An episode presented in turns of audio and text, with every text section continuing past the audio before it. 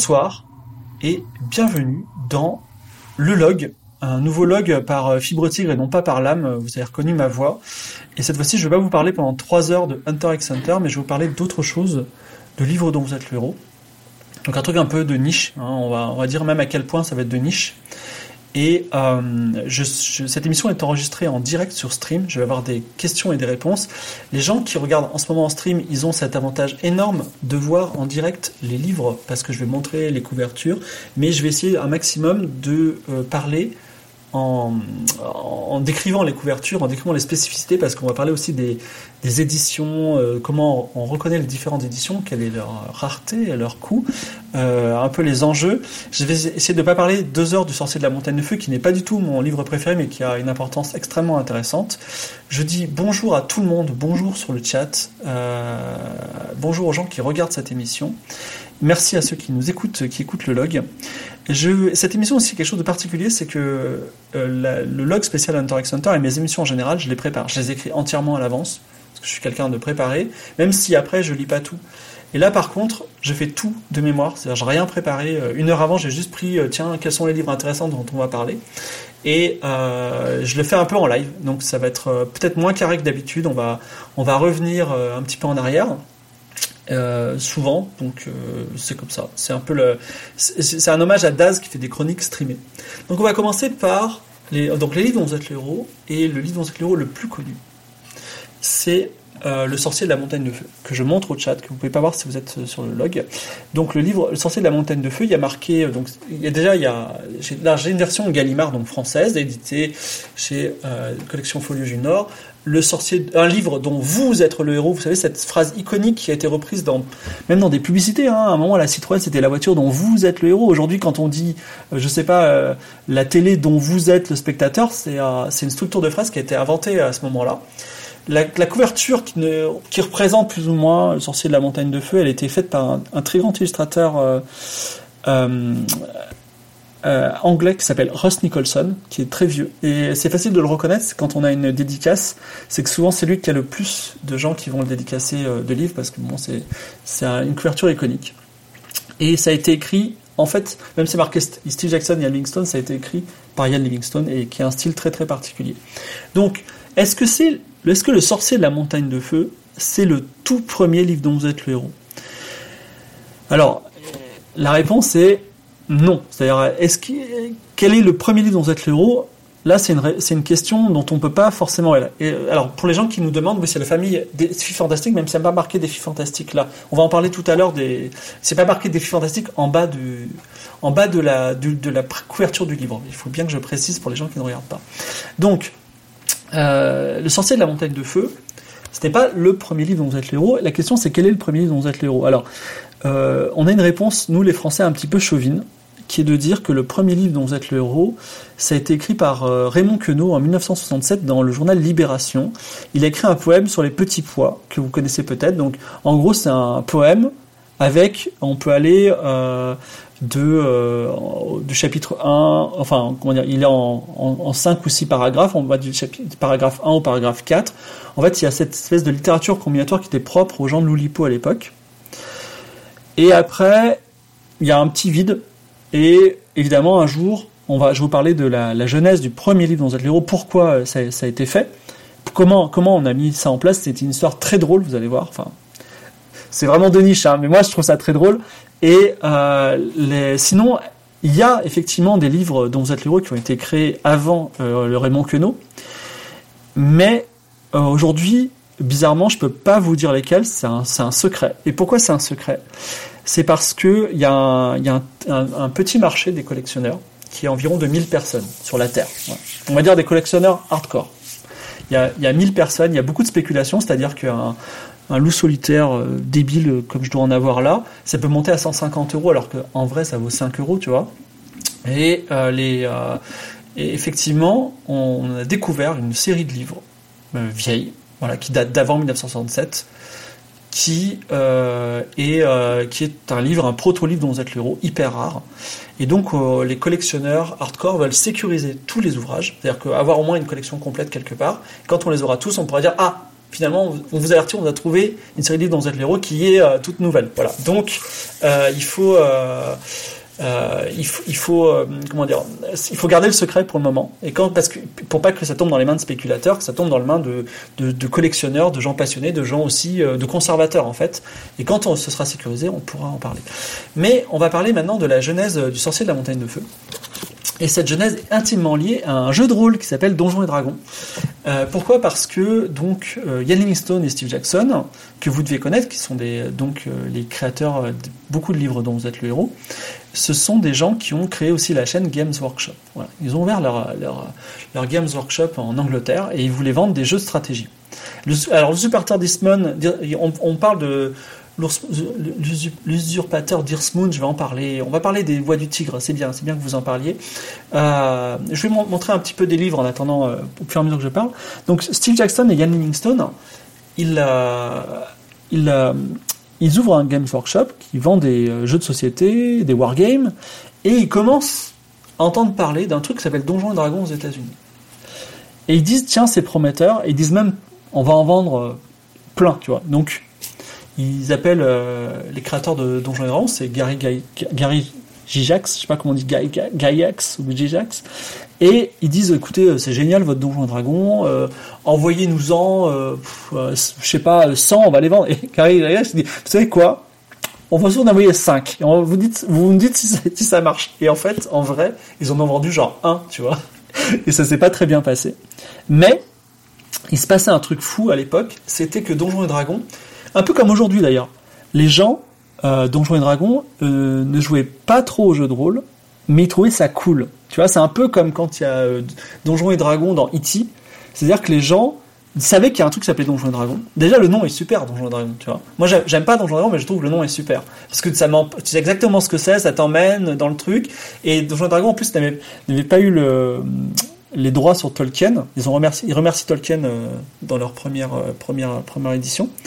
Et euh, ils n'ont pas les droits, et ils font, donc ils font Donjons et Dragons, et c'est à la mode. Et au même moment, dans une maison d'édition qui s'appelle euh, Penguin, donc Penguin c'est une grande maison d'édition britannique, c'est un peu le Gallimard euh, britannique, ils font aussi des que sais-je, tu vois. Et euh, les, les, dans, dans, la maison d'édition Penguin, il y, a une, il y a une éditrice qui s'appelle Géraldine Cook, qui est encore en vie, elle a 80 ans aujourd'hui, et c'est une personne qui va être très très importante dans l'histoire des livres dont vous êtes l'héros, donc dans l'histoire du jeu vidéo, donc dans mon histoire personnelle et, évidemment un petit peu dans la vôtre. Et donc cette Geraldine Cook, elle a deux gamins chez elle. Et ces deux gamins, ils arrêtent pas de gueuler Donjons et Dragons. Donjons et Dragons, Donjons et Dragons, un peu comme deux gamins gueuleraient Fortnite alors qu'ils jouent pas à Fortnite, tu vois. Et, et euh, euh, elle va voir euh, le, le, boss de Penguin qui fait des que sais-je, et elle dit, vous savez quoi? On devrait faire, on devrait faire un que sais-je sur euh, Donjons et Dragons. Parce que tout le monde sait que c'est cool, tout le monde sait que ça existe, mais personne ne sait comment ça marche finalement. C'est un peu moi quand je, quand je fais Game of Thrones, tu vois. Je, je, veux vous parler de jeux de rôle, je veux un peu démystifier ça. Je veux pas, je veux pas qu'on fasse, euh, voilà, la théâtralisation, la complexité des règles. Je je veux parler aux gens, tu vois. Et donc, euh, les gens euh, commencent à, enfin, ils, commencent à, elle commence à prospecter pour voir qui pourrait écrire un que sais-je sur Donjons et Dragons. Et elle va voir évidemment Steve Jackson. Steve Jackson qui à l'époque avait un, un fanzine, je sais pas si c'était White, White Dwarf, ça devait être autre chose. Et il avait déjà fait une sorte de quête interactive qui s'appelait The Magic Quest, mais peu importe, ça n'a pas de rapport. Donc eux, en tout cas, ils vendaient, enfin, c'est un rapport, mais ça va venir plus tard. Mais en tout cas, ils vendaient du Donjons et Dragons. On dit, bah écoutez, vous connaissez Donjons et Dragons, vous êtes les seuls vendeurs en, en Angleterre, vous savez quoi? Écrivez-moi un que sais-je sur Donjons et Dragons, comment ça marche? Ils commencent à écrire.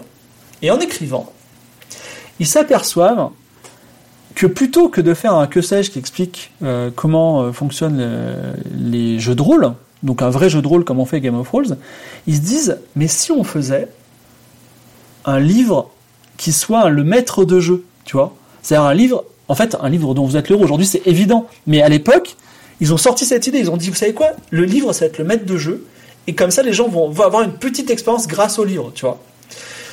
Les gens n'ont rien compris, tu vois. À Penguin, ils ont dit, qu'est-ce qui se passe? Et Géraldine Cook, elle dit, moi, je comprends pas ce que tu dis, mais je te fais confiance, tu vois. Et elle va voir il faut voir à l'époque, on est en, je sais pas, on est en 1980, tu vois, donc les, je veux dire, les mecs, ils ont une puissance mentale, tu vois. Euh, il faut voir que Steve Jackson et Ian Livingstone, ils ont créé Games Workshop, donc Warhammer 40 000, vous connaissez ces trucs, ces figurines. Les mecs, après, euh, Ian Livingstone, il s'est occupé d'Eidos, Tomb Raider, c'est incroyable. Donc, euh, il a, il, Géraldine Cook va voir son boss, qui est un mec, qui elle, raconte, elle racontait, elle, racontait au premier Fighting Fantasy Fest, c'est le salon des vivants et héros, que c'était un gros, un gros mec. Euh, attendez, je vérifie si ça enregistre toujours. Ouais, ça enregistre bien. Que c'était un, gros mec derrière un gros bureau, tu vois, qui arrêtait pas de dire non à tout le monde au projet. Et donc elle est rentrée, elle flippait un peu, tu vois, parce que déjà il dit non à tous les projets. En plus le projet était trop bizarre. Et elle commence, euh, elle commence à pitcher le truc. Et là son boss, il commence à rigoler, tu vois. Et il rigole tellement qu'il peut même pas lui parler. Il rigole, il rigole, il rigole. Et elle me, elle se souvient que il avait des larmes de rire qui coulaient le long de ses joues et il commençait à s'effondrer et même les gens commençaient à s'inquiéter. Est-ce qu'il va mourir tu vois? Il rigole tellement. Il rigole il a il arrive pas à répondre tellement il rigole et elle dit bon là j'ai compris qu'il allait me dire non et donc elle s'est cassée. Et elle est descendue d'un étage et elle est à elle est à une autre euh, un autre à une autre maison d'édition qui s'appelle Puffin. Puffin c'est pour les enfants. Et elle a pitché ça. Elle a pitché et ils ont dit écoute Géraldine euh, Ok, on essaye, tu vois. C'est un peu comme si on inventait un nouveau style de livre sur Fortnite. Aujourd'hui, les gens diraient bon, on teste parce qu'elle marchait, tu vois, même si on comprend rien. Et donc, banco pour faire, pour faire ça. Donc ils reprennent le fameux Magic Quest qu'ils avaient fait. oui, c'est Magic Quest. Et ils écrivent, et c'est surtout euh, Yann Livingstone pour le coup, qui va écrire, là j'ai montré un peu euh, certains livres, je reprends mon, mon, mon sorcier de la montagne de feu. Ils écrivent le sorcier de la montagne de feu. Sorcier de la montagne de feu, qui est imprimé à 5000 exemplaires. C'est épuisé en 3 jours. Ils vendent 5000 en 3 jours, c'est ouf, tu vois. Et en fait, ils vont en vendre littéralement des millions. Voilà. Et c'est le premier des défis fantastiques.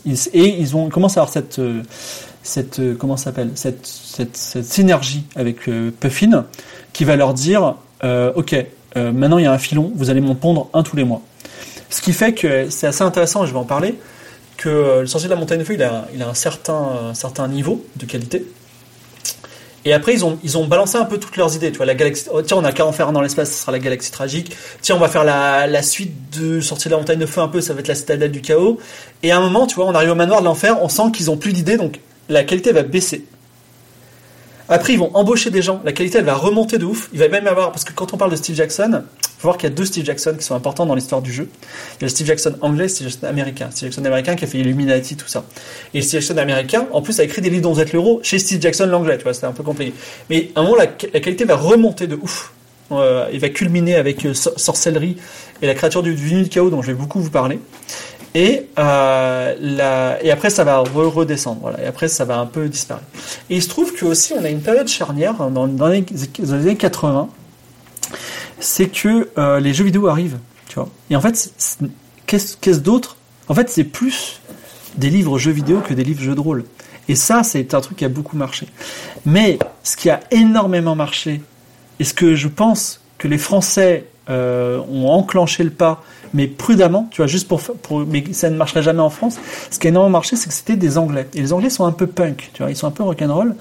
Et ils ont écrit des scènes super violentes. Super violentes, je vais, je vais donner des, exemples tout à l'heure.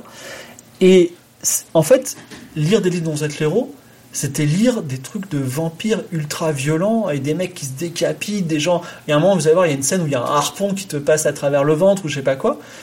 Et c'était cool quand t'es un gamin de 12 ans de lire un truc comme ça parce qu'il y avait c'était ça ou la bibliothèque verte tu vois et du coup le fait d'avoir eu cette ce parti euh, enfin ce parti hyper extrême un peu punk ça a encore plus fonctionné aujourd'hui voilà donc ça c'était assez euh, c'était assez ouf on va parler du sorcier de la montagne de feu donc sorcier de la montagne de feu il a plusieurs. Euh, qu'est-ce que qu'est-ce que la montagne de feu, Firetop Mountain Donc petite. Alors qui est le sorcier déjà? Le sorcier s'appelle Zagor. Voilà.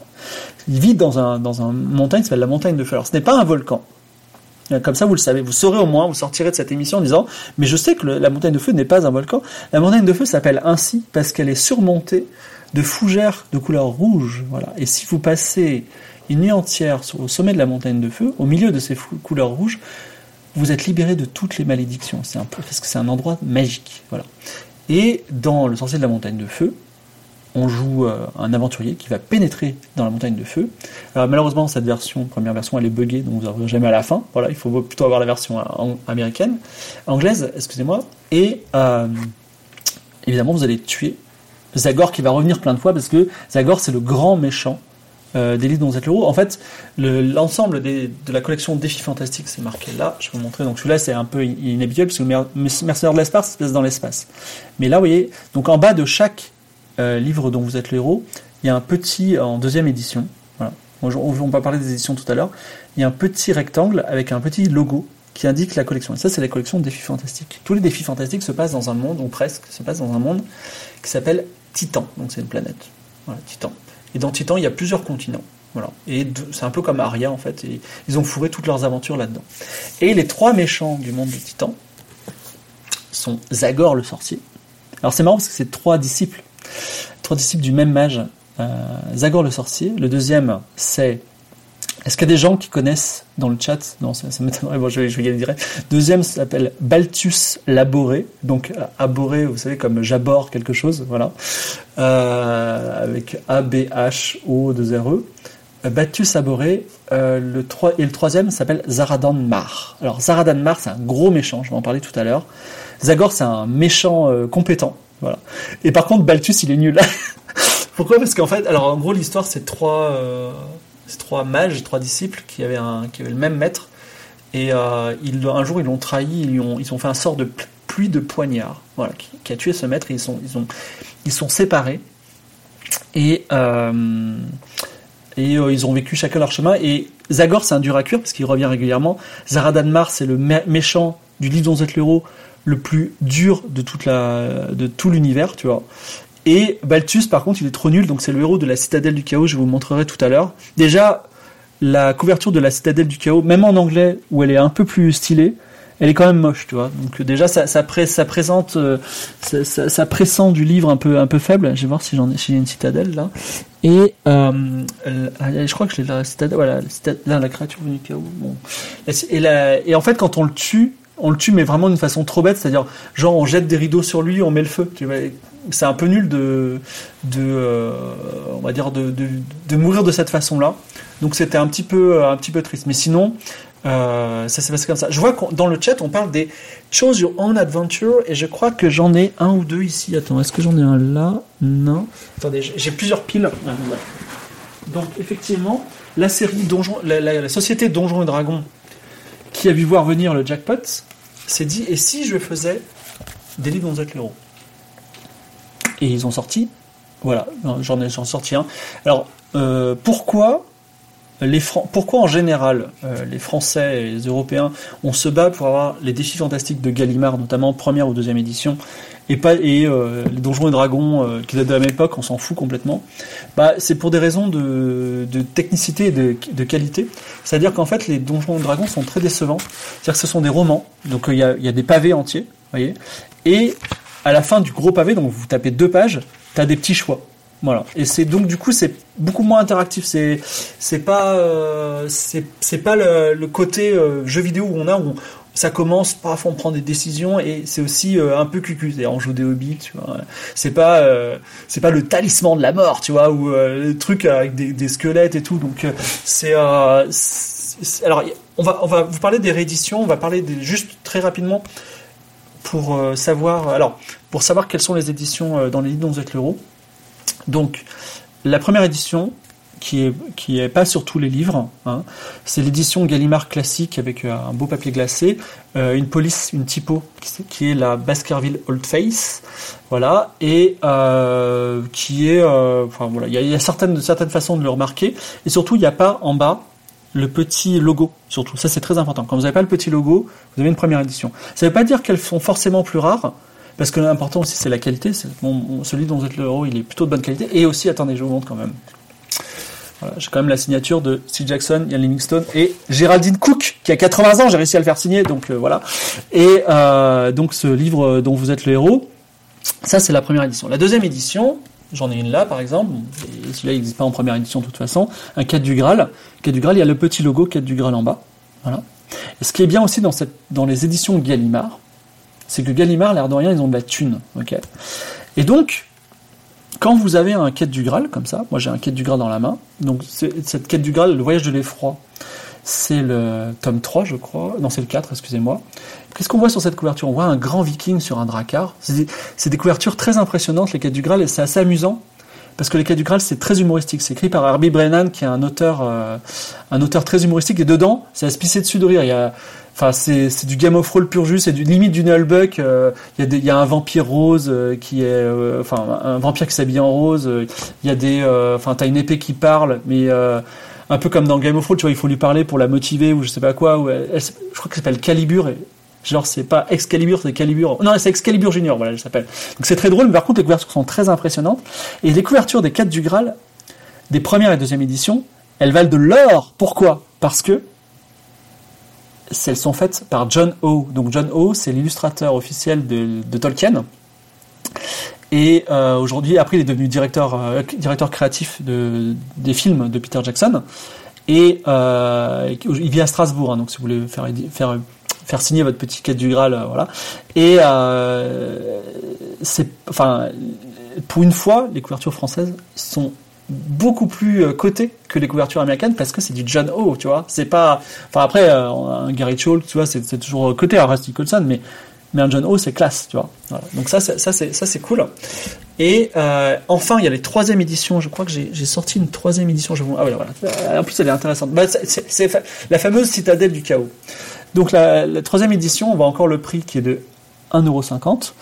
Euh, donc ils ont complètement refait le truc. Ils se sont dit euh, parce que il y a deux types de marchés dans les livres héros. Il y a le marché de collectionneurs et le marché des jeunes qui disent j'ai envie d'y jouer. Et ça, c'est le émission, c'est typiquement euh, l'idée de se dire on va plaire au, un public de jeunes. Donc il y a une couverture avec un livre dont vous êtes l'euro en énorme avec un petit effet en boss il y a une nouvelle illustration qui doit plus coller marketingement au marché et euh, il y a du papier un peu plus euh, parchemin dedans. Il y a des petites choses qui changent, voilà. Euh, elles sont, c'est, pas les vraies, tu vois. C'est, voilà, c'est, différent. Ça veut pas dire qu'elles soient, elles sont moins cotées. C'est-à-dire que euh, la il y a en fait il y a une histoire assez intéressante, c'est que le fameux labyrinthe de la mort dont on parlera, le labyrinthe de la mort dans troisième édition, il a été édité deux fois en deux couleurs, dont une couleur qui est un petit peu plus rare que l'autre. Mais c'est pas si rare, tu vois. Mais il est quand même en deux fois. Donc quand tu es un collectionneur, faut les avoir en deux fois, tu vois.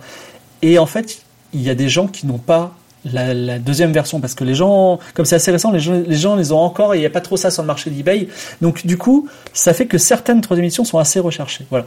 Et enfin, il y a, euh, il y a encore d'autres éditions. Par exemple, là, euh, on en parlera tout à l'heure aussi. Ça, c'est une, non seulement c'est une réédition des Maîtres des Ténèbres de Loup Solitaire, mais c'est une. Est-ce qu'il est dédicacé d'ailleurs? Euh, oui, il est dédicacé, c'est beau. Euh, en fait, une, dédicace de Joe Diver, c'est un peu plus cher qu'avant parce que malheureusement, il est mort. Voilà. Mais euh, ce qui est bien, c'est qu'il a, il a réécrit du lot solitaire. Il a, il a rajouté des contenus. C'est pas forcément une bonne idée, on va, on va en parler, mais euh, c'était, c'était, c'était, assez intéressant. Euh, il y a aussi des éditions qui un peu zarbient. Donc, par exemple, la collection maître du jeu. Voilà. Les sagas du prêtre Jean, ça on va en parler. Et enfin, il y a les rééditions modernes anglaises. Donc ça, c'est une réédition anglaise euh, avec cet effet un peu en boss euh, qu'on a sur les, les troisième éditions euh, Gallimard françaises. Et enfin, je vais encore vous montrer une édition ultra récente. Alors, je suis obligé de faire des piles dans cette héros. Je vous montre une, édition. Donc là, c'est du hardback. C'est du format, c'est pas du A4, mais presque. C'est Assassin de Alanzia, il est sorti euh, en septembre dernier. Voilà. Et ça, c'est non seulement, euh, je vous le montre, c'est écrit par Ian Livingstone, c'est pas mon écrivain préféré, mais euh, c'est une, c'est une édition luxe, tirage limité, blablabla. Voilà. Donc, qui m'a coûté 40 pounds, donc c'est très très cher. Voilà. Mais comme on est, alors justement, ce que je voulais dire, c'est qu'il y a un, y a un marché de joueurs et il y a un marché de collectionneurs. Moi, je suis un peu des deux. Et euh, le marché de, de, joueurs, ce sont des gens qui achètent, qui lisent. Le problème, c'est que dans le fond, c'est moins fun de jouer à un livre dont vous êtes l'héros qu'à Fortnite. Donc du coup, il est assez restreint et en fait, le marché de collectionneurs est complètement en train d'absorber le marché des joueurs. Et aujourd'hui, quand tu fais un livre êtes le héros, tu as une espérance de vente de 1000 unités. Pourquoi? Parce que euh, c'est de la collection et, rien d'autre. Mais, comme les collectionneurs sont fous, ce qui est intéressant, c'est de faire des livres de collection. C'est-à-dire qu'aujourd'hui, quand ils sortent des livres, ben, ils mettent le paquet, ils font des beaux livres, ils font des tranches dorées, ils les numérotent, tu vois. Ils font exprès pour que les gens rachètent. Et quand ils font des rééditions, évidemment, ils font des rééditions différentes. Comme ça, les gens achètent les deux versions, tu vois. C'est des trucs de fou. Donc c'est c'est une euh, c'est une, une approche qui est, qui est complètement différente. Je vois que vous parlez de John Blanche, on va en parler dans deux minutes. Je voulais vous parler des écrivains de livres dont vous êtes l'héros. Euh, donc, Ian Livingstone, qui a écrit Le sorcier de la montagne de feu, mais aussi l'affreux. euh, Enfin, il a écrit récemment L'émeraude, le, le dragon d'émeraude, je crois. L'œil du dragon, je crois. L'œil du dragon, Assassin of Alandia, et notamment un truc qui abominable, qui s'appelle La crypte du sorcier, que je dois avoir là. Voilà. Donc, ça, euh, Livingstone, c'est pas rigolo. C'est un mec qui est là pour faire de la thune. C'est un mec qui est plutôt matheux. On va dire que dans, le- dans, le, dans le duo Ian Livingstone, Steve Jackson, Ian Livingstone, c'est un peu euh, back, tu vois. C'est un peu euh, un mec euh, rigoureux, Beethoven, tu vois. C'est un mec qui suit les règles, euh, qui a quand même des, euh, des éclats de, génie, euh, mais qui, qui fait des livres qui sont compliqués, je vais vous dire pourquoi. Et Steve Jackson, c'est plutôt Mozart, tu vois, c'est plutôt la, c'est pétulant, c'est très imaginatif, ça t'emmène dans un autre monde. Et Livingstone, il, fait des, il est spécialisé, enfin spécialisé, il est ouais, il est, ça quand il fait un livre, c'est souvent punitif, c'est souvent pas rigolo, et c'est souvent ce qu'on appelle des one true pass. J'en parlerai parce que je compte un jour faire tous mes cours de narrative design en, podcast, et ça se trouve, sera commencera la semaine prochaine. Euh, donc le one true pass, ce sont des livres dans lesquels l'embranchement, il y a des embranchements, hein, puisque tous les paragraphes, il y a un embranchement.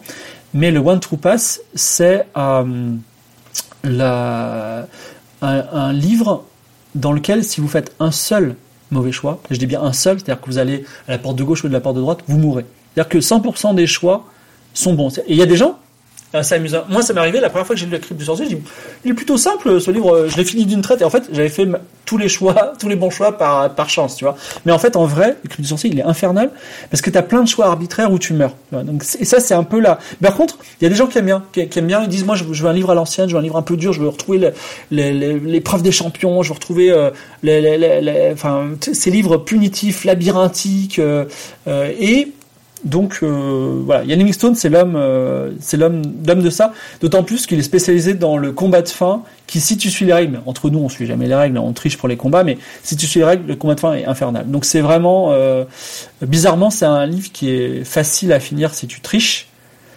Mais si tu triches pas, c'est l'enfer. Voilà. Il il y a des livres qui sont difficiles à finir si tu triches. Ça, on va en parler. Et donc, sa contrepartie euh, créative, c'est Steve Jackson. Steve Jackson, qui a écrit euh, la série Sorcellerie notamment, et qui a écrit aussi La créature venue du chaos. Steve Jackson, c'est euh, des univers, c'est beaucoup de background, ça reste euh, la- l'aridité quand même des livres dont vous êtes le héros. C'est beaucoup d'idées géniales, mais hyper en filigrane. Une idée géniale, par exemple, de sorcerie, qui n'a pas du tout été transcrite dans la version française, donc je préfère en parler, c'est qu'il a écrit le livre pour que, si vous êtes une fille, en fait, vous, vous viviez l'aventure. euh, Enfin, rien ne, rien ne, dit que vous n'êtes pas une fille ou un homme, tu vois. Qu'en français, ils ont dû, quand ils ont traduit, ils ont été obligés d'accorder les adjectifs, et du coup, bah, malheureusement, on, joue un homme. On joue un homme qui peut porter des boucles d'oreilles, qui peut porter des bracelets, des colliers euh, ou des robes, tu vois. Donc, euh, c'est un homme qui a tous les atours d'une femme, mais ça reste un homme, voilà. Donc, c'est assez intéressant. comme et le système de sort, on va en parler. On euh, je vais vous, à je vais vous parler de sorcerie. Et j'ai même un truc à vous montrer un peu, un peu cool, c'est que il y a un système de sort dans sorcerie, mais dans la version anglaise. Donc, euh, sorcellerie, ah, juste un mot, un peu pour vous teaser pour tout à l'heure. Sorcellerie, donc c'est une série de 4 livres dont vous êtes héros, vous pouvez jouer un guerrier ou un sorcier. Si vous jouez un sorcier, vous avez une liste de sorts à mémoriser avant l'aventure, vous ne pouvez pas les, les regarder euh, pendant l'aventure. Et ces livres sont à la fin du, ces sorts sont à la fin du livre. Or, dans la version anglaise, ces sorts sont dans un livre qui est à part. Et en plus, à chaque sort, il y a une illustration. Waouh, c'est la classe. Euh, mais ça, c'est des, euh, des choses, euh, c'est des choses absolument de ouf. Non, on va en parler. Alors, je voulais parler d'autres, euh, deux autres auteurs. Donc, on a Herbie Brennan. Je voulais parler en tant que quête du Graal. Donc, Herbie Brennan, il a fait, euh, si je me souviens bien, il a fait ça aussi. Attends, oui, c'est ça. Non, oui, euh, il s'appelle J. H. Brennan ou Herbie Brennan. Il a fait deux collections. Il a fait la quête du Graal. Donc, quête du Graal, euh, donc, dont il y, en a 7 ou 8, je crois, qui sont illustrés par euh, John O. Je vous dis, j'ai pas préparé, hein, donc je fais tout, euh. Et euh, il a fait une autre collection qui s'appelle Loup Ardent. Euh, les quêtes du Graal sont, sont amusants. Voilà, c'est des et comme les loups solitaires, on les on les suit euh, de enfin si tu fais le 1, tu peux faire le 2 ensuite avec le matériel du 1. On en parlera aussi du loup solitaire tout à l'heure. Les euh, alors Herbie Brennan, c'est un auteur qui est très connu pour ses livres qui ne sont pas dont vous êtes l'héros en Angleterre. Il a écrit des tas de petites euh, de petits contes de fées tout ça. Il a aussi fait des livres dont vous êtes l'héros. Mais nous, on le connaît en France que par ça, mais en, en Angleterre, il a fait. C'est pour ça que c'est un, grand auteur. C'est pour ça que je vous en parle, qui a fait des l'héros amusants euh, dans la collection Loup solitaire. Et il a fait aussi cette collection qui s'appelle Loup ardent. Peut-être dans l'espoir de vendre autant que les loups solitaires, parce que les loups solitaires, c'est la collection qui, a, qui s'est vendue, je sais pas, non pas à des millions d'exemplaires, mais à des dizaines de millions d'exemplaires. Et les loups ardents, moi j'ai une petite affection pour eux pour deux raisons. Déjà, ça parle un peu sexe, voilà, parce qu'on a, on joue un espèce de Conan euh, taciturne qui tue des gens, qui qui écartèle euh, ses ennemis, mais qui aussi euh, parfois euh, ben, euh, euh, couche avec des, des femmes qu'il rencontre. Et c'est assez bizarre quand t'as 12 ans de lire ça, quoi. Voilà. Enfin, c'est pas graphique, il y a un voile de pudeur, mais c'est c'est c'est assez rare pour, pour le signaler. Et l'autre truc, le loup ardent. Et c'est assez, assez cool. Ce n'est pas un livre dont vous êtes le héros, même s'il y a marqué livre dont vous êtes le héros, parce qu'il est écrit à la troisième personne. C'est-à-dire, il, dit Loup ardent fait ceci, Loup ardent fait cela, que va faire Loup ardent Et toi, tu choisis. Et, c'est un parti pris assez étrange de narration, mais je trouve que ça colle bien avec euh, Conan qui parle de lui à la troisième personne, genre Conan a faim, tu vois. Et donc là, c'est un peu, c'est un peu l'idée. Donc je, trouve- ça assez amusant. Et également, l'ultime combat de la Horde, il y a des ellipses, un peu comme dans le solitaire, c'est-à-dire que parfois, et 20, euh, la- la- la- l'aventure s'arrête et on, arrive à 20 ans après. Donc euh, voilà un peu pour. Ah, je voulais parler d'un dernier auteur, enfin, allez, encore deux auteurs. On en parlera dans deux minutes. Voilà, je vais en parler de celui-là. Ah mes, mes piles sont en train de tomber. Alors, là, les gens sur le stream découvrent la vengeance du ninja, la voix du tigre. En plus, celui-là, il est mint. Est-ce qu'il a été dé- dédicacé celui-là? Oh là là, il est dédicacé. Là. Euh, alors, euh, dédicacé par Jamie Thompson et Mark Smith. Euh, donc, c'est un la voix du tigre dans lequel on joue un ninja. J'en parle dans deux minutes. Et ce qui est intéressant, c'est que euh, c'est c'est quelqu'un qui a d'abord fait un fighting fantasy. Et ensuite, il a fait la voix du tigre. Je parlais de cette collection dans deux minutes. Donc ça, c'est un, un auteur qui est pas mal. Voilà. La voix du tigre, c'est, pas parce que je m'appelle Fibre Tigre, c'est pas mal les, voix du tigre. Et le dernier, c'est, il est ah, faut euh, je, alors, je, vous- parle encore deux, hein, de deux écrivains. Je suis désolé, hein, ça s'arrête jamais, mais, euh, ah, attendez, ça va tomber, voilà. Donc, les druides de Sener de Loup Solitaire. Donc, il faut qu'on parle de Joe Diver, parce que Joe Diver a écrit Loup Solitaire, illustré par Gary Chalk, et Solitaire, c'est la plus grande saga de livres dont vous êtes le héros en termes de vente. Les druides de Sener a un truc particulier, on en parlera dans, quelques minutes, c'est pas le meilleur livre de Loup Solitaire. Je suis pas ultra fan des Loups Solitaires, j'aime bien les six premiers. D'ailleurs, euh, les Maîtres des Ténèbres, euh, le, là où il y a le Grand Voyage, s'appelle, euh, il trouve le glaive de Sommer, euh, je sais plus comment ça s'appelle, le Grand Voyage peut-être. Voilà. Jusqu'au Tyran du désert, je les aime beaucoup. Après, je trouve que ça tire un peu à la ligne. Et euh, il y a aussi des incohérences qui sont pas très intéressantes. Et pourtant, je suis pas, je suis pas un très intéressé. Mais Joe Diver, donc, euh, je crois que c'est un Australien. Il a fait ça. Il a fait une autre série aussi. C'est très très classe. J'aime beaucoup. Et je voulais vous parler de quelqu'un qui est très intéressant. Voilà, qui a été longtemps un mystère. Un certain James Campbell. Donc James Campbell, il a écrit quelques livres dont vous êtes le héros chez Gallimard. Euh, sous le nom euh, de, par exemple c'est la série Les Messagers du Temps. Les Messagers du Temps, on va dans quatre époques euh, différentes du monde et à chaque fois on doit sauver le monde. Là, dans Objectif Apocalypse, on dans les années 80 et on doit empêcher le réchauffement climatique. C'était pas mal hein, à l'époque et on peut jouer une fille ou un homme. Dans ce jeu, on est deux, on est et sœurs et on voyage dans le temps parce qu'on on appartient à un pays magique en gros et si t'es un homme, tu peux faire certaines choses, si t'es une femme, tu peux faire certains trucs, et parfois on se rencontre dans la dans l'aventure. C'est assez intéressant.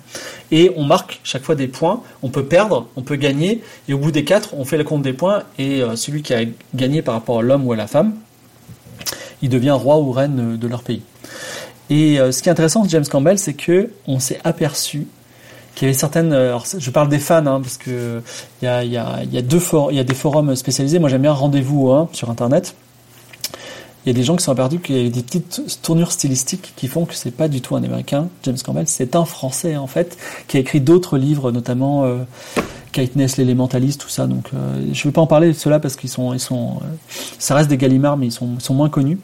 Et du coup, c'est, euh, c'est, c'était assez marrant de, de voir que Gallimard a voulu lancer en interne sa propre collection, mais en faisant croire que c'était des Anglais ou des Américains. Donc je trouve ça, je trouve ça, je trouve ça mignon comme stratégie.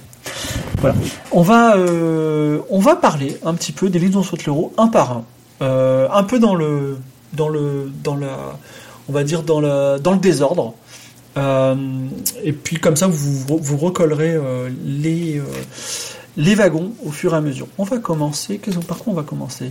On va commencer par les Maîtres des Ténèbres. Tiens, alors ça c'est la nouvelle édition. Et je cherche l'ancienne édition. Donc la nouvelle édition est une édition hardback.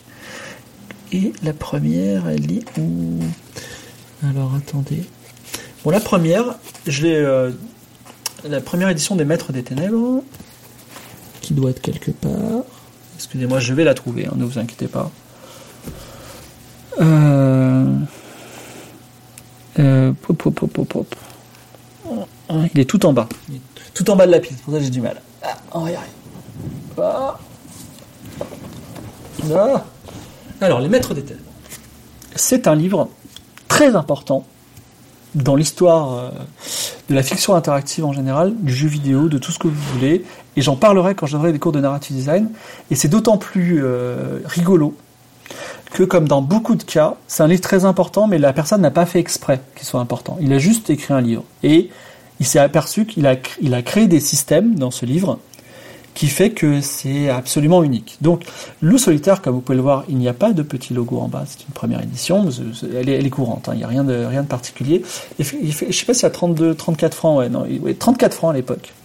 Et donc, ce, Loup Solitaire, ce, Maître des Ténèbres, a acheté 1,80€, celui-là, voilà. Donc écrit par Joe Diver et Gary, Gary Chalk. Joe Diver, paix à son âme, qui quand même était un mec vachement sympa, il est venu plein de fois en France en plus. Donc il y a plusieurs petits trucs euh, assez marrants. Déjà, on ne lance pas de dés dans les loups solitaires.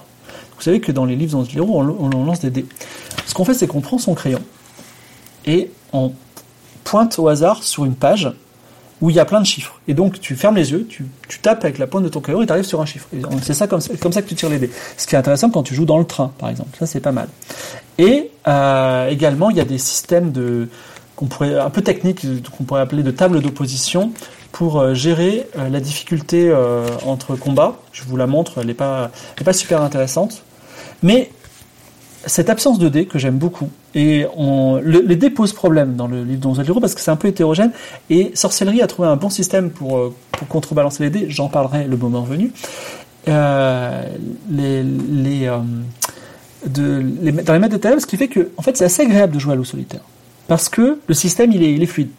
Et il y a un autre truc dans Loup solitaire, c'est que c'est une très longue série. C'est une série qui dépasse la, trentaine de volumes, un peu comme One Piece. Vous voyez, ça, on commence au 1 et ça va très très loin. Et ce qui est assez intéressant, c'est que pour une bonne partie de la série, le, livre est pensé pour que vous ramassiez des objets au volume 1 qui sont utiles au volume 6. Vous voyez? Et donc, en plus, on ne peut pas transporter 10 000 choses dans notre euh, sac à dos, et parfois tu vas ramasser un objet qui va ne pas être utile dans le volume, ni dans le suivant, ni dans le troisième, mais à un moment il va être utile. Et ça, c'est euh, assez intéressant, assez intéressant puisque euh, il y a, vraiment cette continuité qui est très forte. Voilà. Et en plus, Loup solitaire, donc c'est une sorte de barbare ninja. Voilà, on va dire donc c'est un barbare. Hein, c'est ils appellent ça les maîtres Kai, donc il a quand même euh, genre une cape de fourrure et un glaive, mais il a des pouvoirs. Genre il a des pouvoirs alchimiques, des pouvoirs télépathiques, pouvoirs comme ça.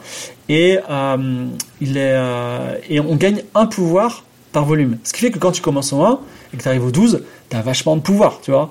Euh, tandis que si tu commences au 11, bah, tu as beaucoup moins de pouvoir. Même d'ailleurs, il y a, des petits systèmes pour compenser. Et, euh, ce qui fait que cette, continuité fait que, en gros, quand tu achètes les, tous les volumes de Loup Solitaire, bah, tu as une énorme aventure, tu vois, de, milliers et de milliers de paragraphes. Voilà. Il euh, y, a, même une série spin-off qui s'appelle Le Sorcier Maj Majda, Maj Madjar, qui se passe dans le même monde, mais on ne rencontre pas Loup Solitaire. Toujours est-il que euh, Loup Solitaire, les Maîtres des Ténèbres, il a une structure euh, de paragraphes extrêmement, absolument incroyable, que j'ai appelé la, structure touristique, parce que, contrairement, c'est l'anti-Ian Livingstone, l'anti-crypte du sorcier, parce que tous les choix que vous prenez dans ce livre vous amèneront à la fin. Il n'y a aucun choix où tu peux mourir.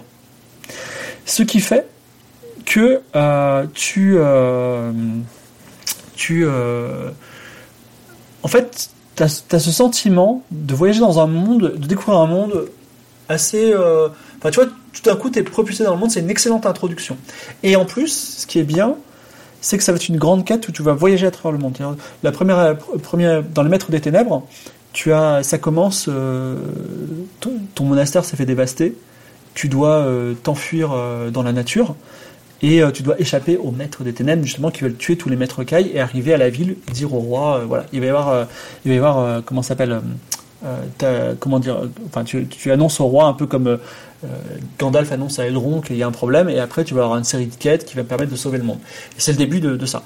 Et là effectivement quasiment 20 ans plus tard Joe Diver est revenu et avant sa mort il a fait une nouvelle version, donc un peu plus classe.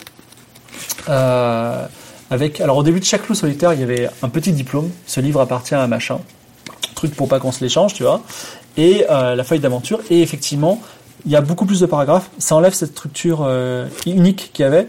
Et auquel, d'ailleurs, Joe Diver n'était pas au courant. cest quand j'ai rencontré, je dis, vous savez que la structure des maîtres des était ouf. Et il me dit, ah bon, j'ai pas fait exprès, tu vois. Donc c'était, c'était assez, assez, assez incroyable. Et loup solitaire, donc, Beaucoup de gens adorent Loup Solitaire. Je vais pas dire que je déteste Loup Solitaire.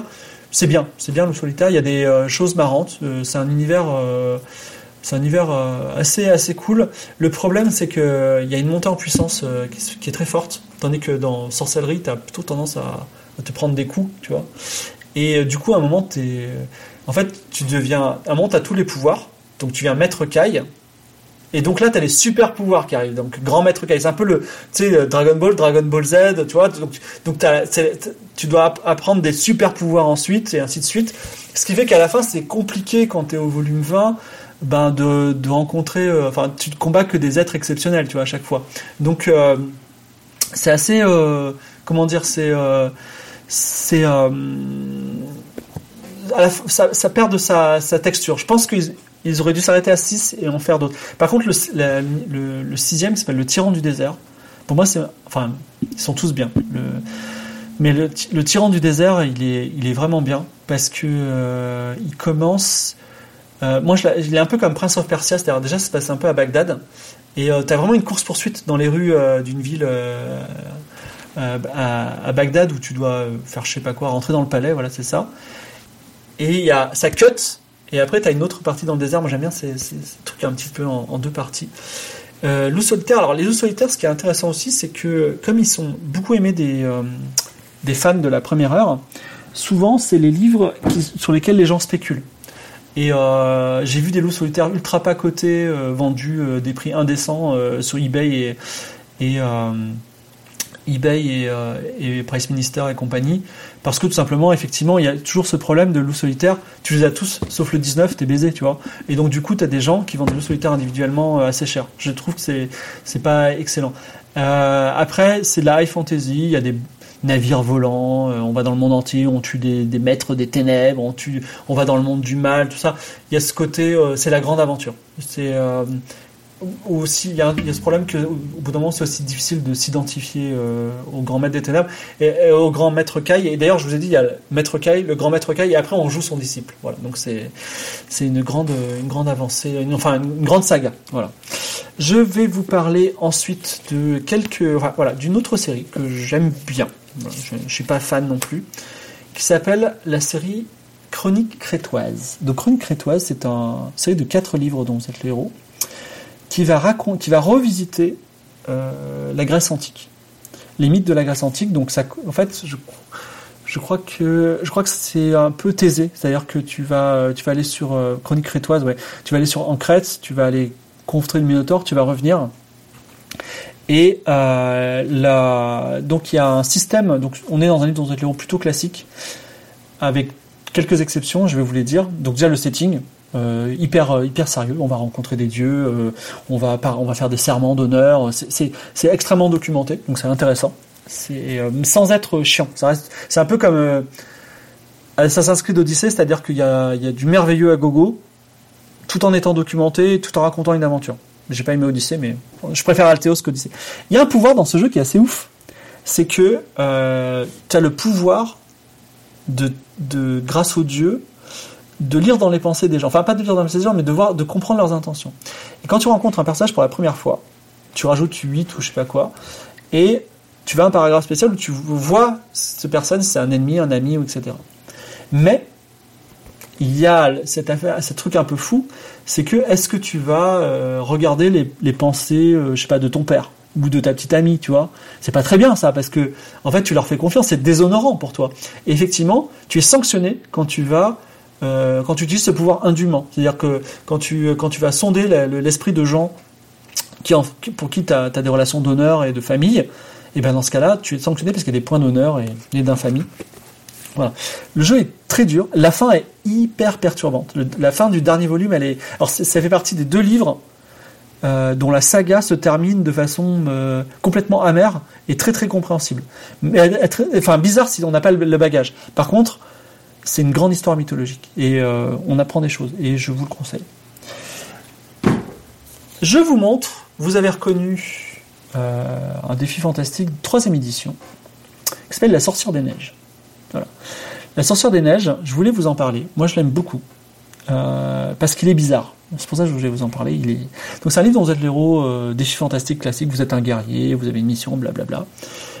Mais quand on lit, on se dit tiens, il y a un truc qui est bizarre. Voilà. Et euh, la, le, en fait, je vous raconte l'histoire. Déjà, ça commence in c'est-à-dire que on est dans la banquise, euh, enfin, on est dans les, dans les neiges, dans la glace, on est avec une, équipe, avec des guerriers, et on explore un, endroit. Dedans, il y a une sorcière des neiges. Et on la tue. Enfin, on, la tue. En gros, on, met fin au donjon. Mais malheureusement, euh, ça fait genre, euh, on n'a même pas fait la moitié du truc. Et là, la sorcière vous maudit. T'es maudit. Tu vas mourir euh, genre dans 5 jours. Il faut trouver un, comment s'appelle un, soin pour la malédiction. Ce soin, c'est de dormir une nuit au sommet de la montagne de feu. Je vous en avais parlé tout à l'heure.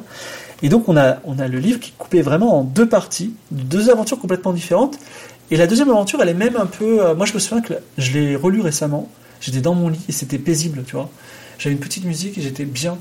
Et euh, la, deuxième partie de l'aventure, c'est un peu, tu sais que tu vas mourir, tu as tes amis qui meurent les uns après les autres, tu descends un fleuve, tu, tu, tu, tu apprécies cette nature que tu vas peut-être voir pour la dernière fois, tu vas un peu un voyage contemplatif, un peu comme Denman, je peux voir le film, tu vois, et euh, tu peux t'en sortir ou pas.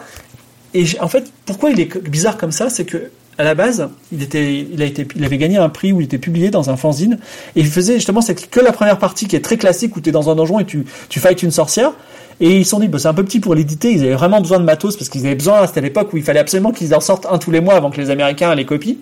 Et euh, justement, ils ont, ils ont, ils ont pris, ils ont, ils ont pris l'aventure, ils ont rajouté une fin. Et je trouve que ça commence un peu hard, mais après ça devient contemplatif. J'aime beaucoup. Voilà. Je passe rapidement sur la série Donjons et Dragons que je n'aime pas du tout. Voilà. Ah, je vais vous parler d'un défi fantastique que j'aime bien, qui s'appelle le mercenaire de l'espace. Alors, je l'aime bien parce que, parce que beaucoup de gens ne l'aiment pas. Et euh, donc, en gros, le mercenaire de l'espace, effectivement, ils se sont pas foulés.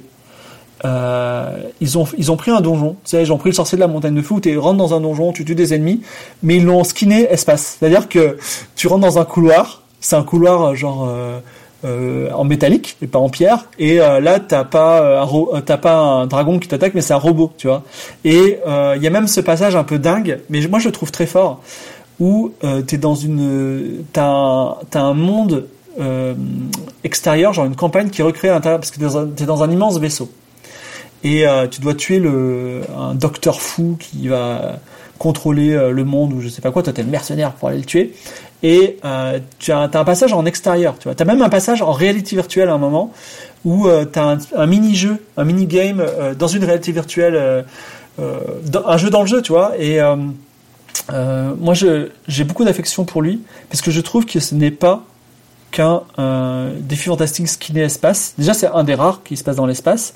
Et c'est, pour moi, le monde, un monde d'extérieur avec, je sais pas, un lac et, une, et des expériences biologiques et ben pour moi ça fait sens. C'est euh, euh, c'est un peu ce qu'il y a dans Rendez-vous avec Rama de Arthur C. Clarke. Donc moi j'aime bien. Je, trouve que c'est plutôt cool. Voilà. Euh, Celui-là il est très bien donc je vous le garde pour plus tard. Ah, je, garde les meilleurs pour la fin. J'annonce. Hein, voilà. L'Arpenteur de la Lune, je l'ai mis. Outre le fait qu'il a une couverture un peu effrayante, il a un système. Je voulais, vous parler un peu des livres qui est un peu qui sont petit peu bizarre parce que même si les défis fantastiques ils appartiennent à une même collection, ils ont les mêmes règles, il y en a qui ont des règles un petit peu différentes. Là, l'Arpenteur de la Lune, typiquement, euh, vous êtes, euh, je crois que vous êtes poursuivi par quelqu'un et vous avez 9 jours pour atteindre un, un, but. Sinon, vous mourrez. Et à chaque fois, il faut décompter les jours. C'est un système qu'on trouve aussi dans un autre livre qui s'appelle Le siège de Sardas. Donc, une ville qui s'appelle Sardas, qui a 25 jours euh, avant qu'elle tombe et tu as 25 jours pour la sauver. Voilà. Donc, c'est des. Moi, j'aime pas trop les limites de temps, c'est un peu stressant. Mais il y a beaucoup de gens qui font des limites de temps un peu particulières. Euh, enfin, beaucoup de livres, euh, comme Sorcellerie par exemple. Il n'y a pas de limite de temps, on est, on est à la cool, mais on a des provisions. Et à un moment, si tu n'as plus de provisions, tu es mort, tu vois. Donc, euh, ensuite, je vous montre la légende des guerriers fantômes. Je vous le montre parce que la couverture est fabuleuse. Alors, pour les gens qui l'écoutent en podcast, c'est un Jack o' lanterne, donc vous savez, un épouvantail avec une tête de citrouille. Il est vachement beau. Il est hyper bien écrit. Et tu sais, ça fait partie des petits bijoux. C'est-à-dire que les, gens ne connaissent pas. Dans la collection des fantastiques, il n'est pas très connu, mais il est bien écrit, il est malin, il est, il est plein d'idées. Euh, à un moment, on rencontre un cirque, maléfique, euh, on, va, on voyage de village en village. Il y a plein de choses qui font que ça, c'est de la qualité. En plus, je l'ai en mince, tu vois, mais c'est de la qualité. C'est très, très, très, très bon bouquin. Voilà. Je vous parle d'un autre euh, livre d'Orzello qui a bien marché au Japon, qui existe en version euh, numérique aussi, fait par Man Games. Donc si vous voulez l'acheter, vous pouvez jouer sur mobile. Alors les livres, euh, les livres dont vous êtes le héros classiques des fantastiques sur mobile, ils sont euh, assez chers. Ils coûtent en, entre, euh, ils coûtent, ils coûtent 5 dollars. C'est très très cher. Bon après, euh, c'est les vrais, c'est la licence. le système est bon et il faut, en fait, quand tu bosses avec Games Workshop, ils prennent 50% de la thune. C'est-à-dire que si demain tu veux euh, faire un truc Warhammer 40 000, ils prendront 50% de tes bénéfices, sans non, négociable, tu vois. Et du coup, euh, tu es obligé de monter les prix pour pouvoir faire de la marge. Voilà, c'est ça. Donc, je vous présente un livre qui a bien marché, qui est le numéro 17. Rendez-vous avec la mort, M-O-R-T, qui se passe dans un setting assez incroyable. C'est un setting de super-héros. Parce que la mort, M-O-R-T, est un acronyme pour une association de, de super, de super héros, de super vilains, je crois. Voilà. Et donc, on, va, on combat plusieurs super vilains. Et le, le truc, le twist de ce, de ce jeu qui en donne une rejouabilité, c'est qu'au début du jeu, on peut créer, on peut choisir son super héros. Voilà. Est-ce que vous êtes plutôt Batman? Est-ce que vous êtes plutôt euh, Superman Tu vois? Enfin, c'est pas Superman et Batman, c'est euh, des euh, héros. Mais vous allez avoir plusieurs façons de résoudre ce livre en fonction des pouvoirs que vous aurez. Voilà. Donc, et en plus, il a un setting très, original. Il est très bien fait. La couverture est quand même fantastique. Et on voit un, on voit un super méchant qui est en train de graver avec des yeux laser un, circuit électrique pour créer un robot mortel, tu vois. Donc ça, c'est, c'est du bon. La Galaxie Tragique, un des tout premiers livres dont souhaite le héros, euh, dont on peut voir qu'il est en première édition ici, très bonne qualité aussi. Galaxie Tragique qui est écrit par Steve Jackson. Euh, sur la couverture, on voit euh, un truc complètement bizarre, un robot et devant des espèces de, joueurs de football américain. Les couvertures souvent étaient un peu prises au hasard. Donc la Galaxie Tragique, ce n'est ni plus ni moins que Star Trek en livre dont vous avant, si vous êtes fan de Star Trek et de Livre dans ne sautez pas dessus si vous l'avez pas fait parce que c'est pas, il est pas extraordinaire. Tu vois, il, est, il a été écrit assez euh, assez tôt dans l'histoire, donc il a il a tous les défauts des anciens livres dont vous êtes mais ça reste un setting qui est assez ouf. Tu as un équipage et euh, tu dois aller de planète en planète, de monde en monde, et tu, tu résous des énigmes, comme dans, un Star Trek, tu vois. Et le but, évidemment, c'est comme dans Ulysse 31, de retrouver la Terre. Voilà. Et euh, là encore, la fin, le, trouver l'ultime passage vers la dernière étoile, c'est assez bien fait. Voilà, ça m'a beaucoup plu. Il y a beaucoup de romantisme, d'ancienneté dans, ce jeu. Et là, bien. Alors, Saint-Ambroise me pose la question c'est quoi le, les défauts des, anciens livres? Je vous fais encore quelques livres et je, prendrai une série de questions. Euh, le, le, défaut des anciens livres, c'est que bah, en fait, les gens découvraient un petit peu. Donc déjà, la quantité, euh, la quantité de texte par rapport à l'interactivité n'était pas super bien maîtrisée. Il y a aussi euh, des morts expéditives, punitives, euh, hyper arbitraires, comme dans les Livingstone. Quand Livingstone le fait, bon, signature Livingstone, tu vois, mais quand d'autres le font, comme Steve Jackson, c'est pas, c'est pas très agréable. En fait, en fait, s'il y a marqué il y a un gros danger et que tu vas et que tu meurs, ça va. Mais souvent, il n'y a pas marqué un gros danger, tu vois. Tu meurs euh, comme ça, donc c'est pas très très cool. Je vais vous parler d'un. Non, tu sais quoi, je, prends, je, euh, vais, je, vous montre le talisman de la mort. Et pendant que je vous en parle, posez-moi les questions. Je vais prendre toutes les questions à partir de maintenant. Et après, on, fera une autre série des dons de l'héros. Le talisman de la mort, il est très important parce qu'il y, a une anecdote très amusante avec ce, livre. Et aussi, donc c'est une première édition, c'est un défi fantastique, mais il se passe dans le monde d'Orb. Il est écrit par Mark Smith et Jimmy Thompson. Donc en fait, Mark Smith et Jimmy Thompson, ce sont des euh, auteurs qui ont fait ensuite La Voix du Tigre. Et euh, en, qui se passe dans un monde qui s'appelle le monde d'Orb, ORB. Et en fait, ils ont introduit ce monde dans le talisman de la mort. Et c'est euh, déjà c'est un livre qui commence in c'est-à-dire que euh, en fait, tu as très peu de contexte. Tu es dans une équipe euh, Donjons et Dragons, tu as un clerc, un guerrier, machin comme ça. Ils ont trouvé le talisman de la mort. On est dans un donjon et euh, tu es téléporté, hop là, et ils te le donnent. Et ils disent, mec, faut que tu l'amènes là-bas, tu vois. Et tu sais pas trop ce qui se passe, tu es obligé de faire la mission. Donc ça, c'est le premier truc assez cool, et on sent que c'est vraiment un, un rôliste, enfin que c'est des rôlistes qui ont fait ça parce que il y a ce côté, il y a une équipe de personnages, et euh, t'as, euh, as des euh, dans la, voie du tigre, t'as euh, Cassandra et je me souviens plus, Chef et Cassandra qui sont un peu des, méchants qui reviennent régulièrement. On sent que c'est le mec qui faisait des parties de jeux de rôle et qui a voulu faire son livre dans cette tour là-dessus. Et il y a, je vous montre parce que celui-là il est dédicacé, je crois, ou pas. Bon, il est, il est pas dédicacé. Il y a le fameux paragraphe 203 que je vais vous lire. Il est très connu. J'espère que je, me, je me trompe pas. J'espère que j'ai 203. Euh, non, pas du tout, c'est le 205. Voilà. Donc en fait, il y a un pareil. Et figurez-vous que ce livre sort dans les années 80. Et il y a des prêtres en, Angleterre qui disent c'est le livre du diable. C'est un livre diabolique. Il y a eu des témoignages comme quoi quand tu lisais le livre, tu te mettais à léviter, tu vois? Et à la télé, au journal de télé, T'as un prêtre qui, qui a pris le paragraphe 205 que je vais vous lire. Il a dit, mais regardez cette monstruosité. Alors, le paragraphe dit, au moment on, s'apprête à ouvrir une porte, au moment où vous vous apprêtez à ouvrir la porte, vous entendez un déclic et vous ressentez une terrible douleur dans le dos. La pointe d'un harpon ensanglanté jaillit alors de votre estomac. Le harpon vous a transpercé et vous vous tenez le ventre à deux mains pour empêcher les entrailles de se répandre dans la vase de l'égout. Cependant, c'est un geste inutile, car quelques instants plus tard, vous êtes mort. Et c'était affreux. Et ils ont passé ça à la, télé, et tous les, tous les parents étaient terrorisés, et tous les enfants le lendemain, ils ont dit je veux le bouquin avec le harpon, ok, je veux le bouquin du démon. Et ils ont fait mais dix fois plus de ventes, c'était incroyable. Ils ont fait vraiment énormément, énormément de ventes grâce à ce mec qui a lu le paragraphe 205. Et du coup, c'est pas celui-là, mais j'en ai un où il y a euh, Mark Smith qui m'a, Jimmy Thompson qui m'a dédicacé euh, euh, rendez-vous au paragraphe 205. voilà, donc c'est assez, c'est assez marrant. Elle a fait l'effet Streisand à l'époque et c'était voilà, c'est assez fun. Je vais regarder un petit peu vos réponses, vos questions à vous avez voilà, en attendant. Alors, y a-t-il, il y, a, des sites qui répertorient un grand nombre d'art graphiques de tous ces livres? Je trouve ça fascinant à regarder. T'en penses quoi? Alors, le site euh, majeur euh, de livres dont vous êtes le héros s'appelle Planète L V D L E H. Livre dont vous êtes le héros. Planète. Et d'ailleurs, il est tenu par quelqu'un que j'appelle euh, personnellement Planète. Je vais pas dire son vrai prénom, c'est un pote. Et son pseudo sur internet, c'est Je veux tout, parce que le mec veut tout. Et Planète, c'est un mec ouf c'est un mec, il habite dans le 94, euh, big up à Daz. Euh, il a chez lui, chez lui, il a des piles de livres dont vous êtes le héros. Et là, il a pas genre euh, livre de l'héros en il les a en hongrois, en japonais. En fait, il les a tous. Tu vois, il a tous les livres. Il a tout. Et on arrive quand on, il y a des ventes aux enchères de livres dont vous êtes le héros, qui se passe au Fighting Fantasy Fest.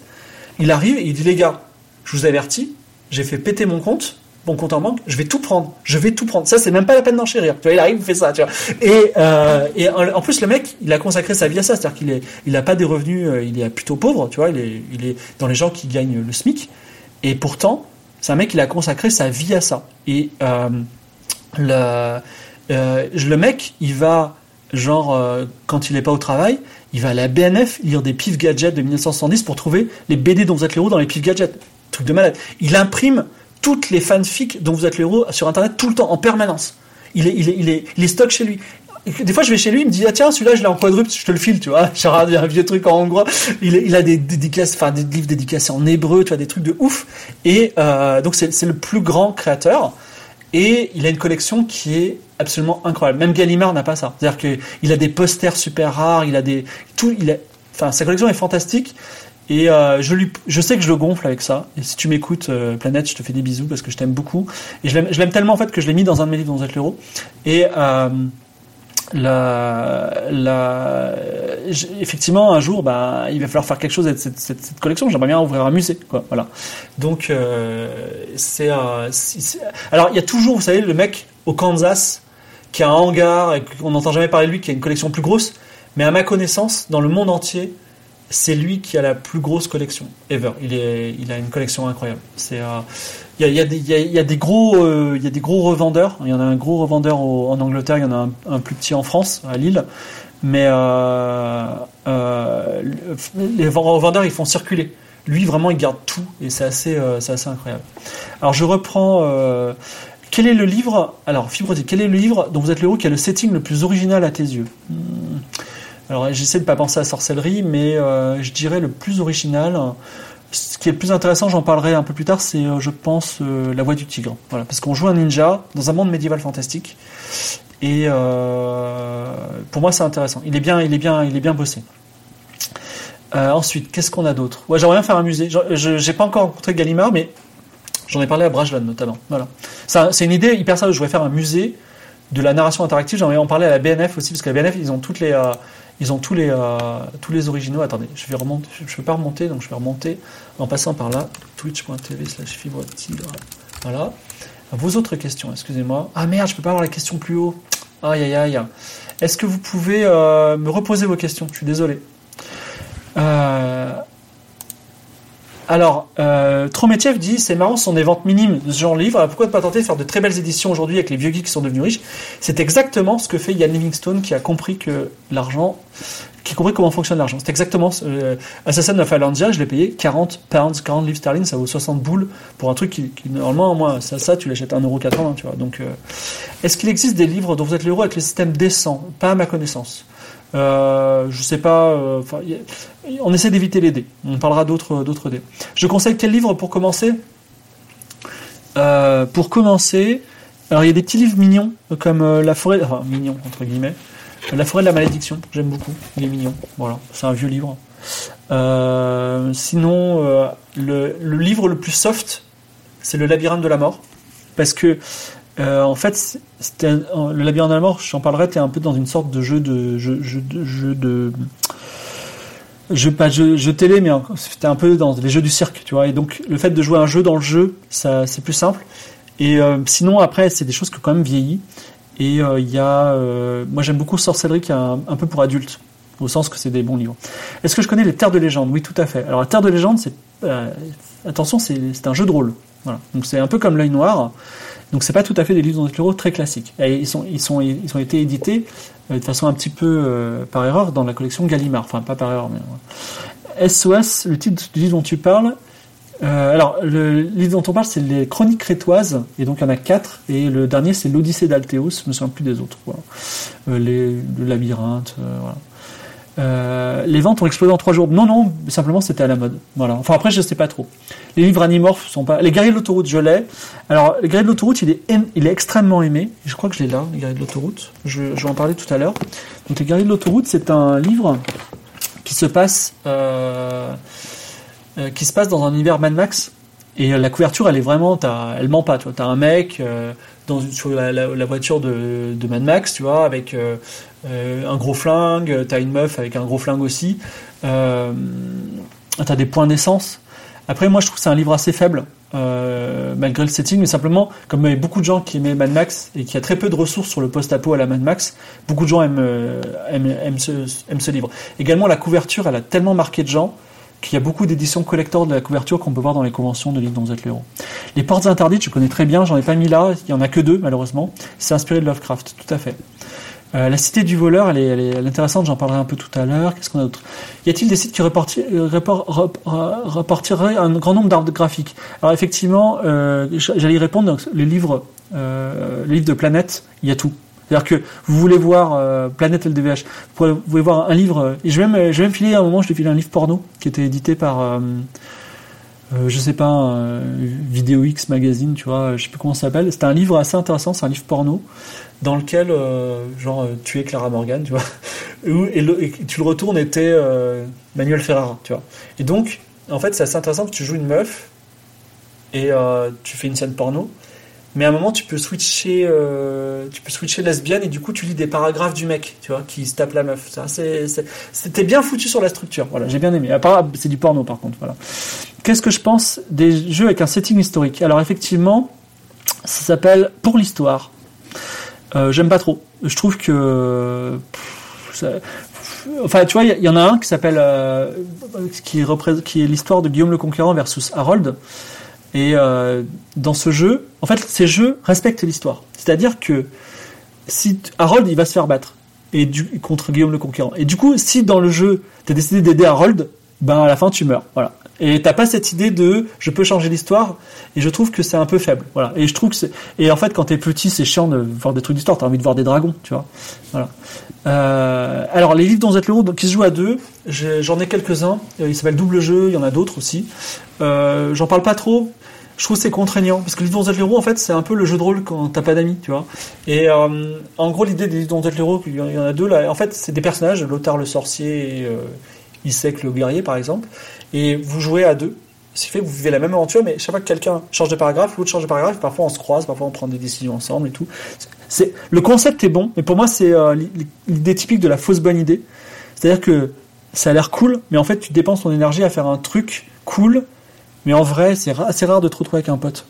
Faire ça. Il faut que ton pote ait le bon autre livre, et il faut que tu sois avec ton pote lire en même temps. En fait, quand tu bookines, tu bookines le soir dans ton lit, t'as pas forcément ton pote. Voilà. Les Sherlock Holmes, je vais en parler. Euh, est-ce que les livres dont vous êtes vont revenir à la mode? Je ne pense pas. Parce que, euh, alors évidemment, moi, ma spécialité, c'est les livres dont vous êtes l'euro. J'ai fait euh, des petites conférences dessus. Et assez rapidement, on est revenu vers moi en me disant faisons vous êtes l'euro. J'en ai fait, hein. j'en ai écrit un en 2007 qui a été, dans le, qui a été rebimpé depuis qui est dans le d'Aria. Et il y a des livres êtes l'héros récents, je vais vous en montrer un tout à l'heure. Les, euh, les livres êtes l'héros, le problème, c'est que euh, aujourd'hui, ils, survivent mal face aux jeux vidéo. Et aujourd'hui, aux jeux vidéo, enfin, ils ont enfanté les jeux vidéo, et les jeux vidéo, depuis, ont évolué. Et ils ont proposé des techniques narratives qui sont supérieures aux techniques d'embranchement. Aujourd'hui, on ne fonctionne plus en embranchement dans le jeu vidéo, on fonctionne en objet. Et je pense que le futur du livre dont vous êtes le héros, c'est plutôt un jeu de cartes dont vous êtes le. C'est-à-dire qu'un jeu dont on battrait les cartes, on retourne, vous êtes dans un désert, vous faites quoi? On retourne, vous êtes dans une montagne, puis je veux revenir dans le désert. Tu, commences à créer ton monde avec un jeu de cartes, et c'est interactif. J'ai fait une proposition à une maison d'édition de, jeux de société il y a 5 ans en sens, voilà. Et ils m'ont dit c'est très bien. Et euh, ils sont encore en train de travailler dessus. Donc je sais pas si ça sortira un jour. Voilà. Euh, non, je crois pas qu'il y ait Manuel Ferrara, mais je crois que c'est un, mec et une meuf, tu vois. Euh, les esclaves de l'éternité, est-ce qu'il est bien? Je l'aime pas trop. Voilà. Euh, la couverture, il t'a marqué parce que pourquoi, pourquoi il t'a marqué? Parce que la couverture elle est affreuse. Il y a des, esclaves derrière des des, des, des grilles et voilà. Donc je pense que ça marque les, jeunes enfants. Alors, pourrais-tu vous retrouver le nom d'un livre dont vous êtes l'héros Il y a un chevalier en armure, les yeux rouges sur la couverture. Hop, sans regarder, c'est bien entendu euh, les chevaliers quelque chose. il, est, il, chevauche même une grosse bête. Je me souviens plus, je peux pas te le dire. Les chevaliers, euh, les chevaliers du destin. Voilà. Euh, Peut-on commencer avec des éditions modernes ou est-ce que ces classiques sont les meilleurs? Il y a des éditions modernes, j'en parlerai tout à l'heure. Y a-t-il un livre qui explique l'histoire des, livres dont vous êtes le héros Tout à fait. Il y a un, auteur de livres dont vous êtes le héros qui s'appelle Jonathan Green, qui organise le Fighting Fantasy Fest, et il a fait un manuel, un manuel historique du livre dont vous êtes le héros. Donc très intéressant. Malheureusement, il ne parle pas, enfin, il parle très peu des éditions françaises, qu'on est à cœur, il parle beaucoup de l'édition internationale. Voilà. Euh, Fable Land, je suis pas fan. Voilà, c'est pas nul. Euh, Herbie Brennan, je sais pas. Moi, en fait, je suis, collectionneur, tu vois. Je peux pas. Je suis collectionneur. Je suis fan de sorcerie, mais euh, voilà. Donc, je peux pas. je peux pas vous dire si je les aime. La collection L'œil noir. La collection L'œil noir, j'en ai pas mis là. Je n'aime pas trop. Ce sont des livres dont vous êtes l'héros plutôt faibles. Parce qu'en fait, il y a donc il y a des livres dont vous êtes l'héros qu'on peut jouer et il y a des livres dont vous êtes l'héros qui sont des scénarios de jeux de rôle. Parce que L'œil noir, c'est un jeu de rôle. Et euh, même en tant que scénario de jeu de rôle, c'est plutôt faible. Voilà. Aujourd'hui, ça a beaucoup vieilli. Donc, euh, c'est pas inintéressant à jouer mais euh, c'est pour grands débutants. Voilà, je, ne, je ne... D'ailleurs, c'est pas réédité, on en parle très peu, c'est pas les choses dont on est.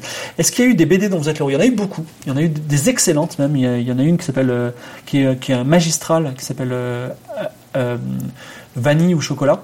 Voilà, qui a été traduite récemment, qui est incroyable. Euh, sinon, il y a des BD plus classiques. Notamment, j'ai Le Var, le département dont vous êtes le héros. Voilà. Euh, il y a eu euh, donc, il en a eu. je suis pas fan non plus. C'est pas, c'est pas, pour moi, c'est pas super adapté. Voilà. Un livre avec un barbare dans une montagne enneigée, il y en a pas mal. Ça, peut-être l'élu des cyclans, ce dont tu parles. Un stream dont vous êtes le héros. On va faire des jeux de rôle dont vous êtes le héros, ça c'est sûr. Il y a des livres buggés, il y en a plein, plein, plein. Même les miens sont buggés. Il y a plein de livres buggés. C'est très très difficile de faire un livre vous êtes l'héros. Pour faire un livre vous êtes l'héros, en fait, vous allez euh, d'abord écrire vos, paragraphes de façon linéaire, c'est-à-dire que vous allez faire euh, euh, premier paragraphe, et ensuite vous ferez rendez-vous aux deux. quand tu fais le 2 et ainsi de suite. Et après, il faut les mélanger. Mais quand tu les mélanges, il faut changer les, les noms des, paragraphes. Et puis après, quand tu utilises des techniques avancées, du style quand tu lis dans les pensées de quelqu'un, tu rajoutes 8, et eh ben, tu es obligé de calculer les bons paragraphes. Très très dur. Et il faut pas avoir de trou au milieu, très très compliqué. Est-ce qu'il y a des livres dont on joue les méchants? Je vais en parler.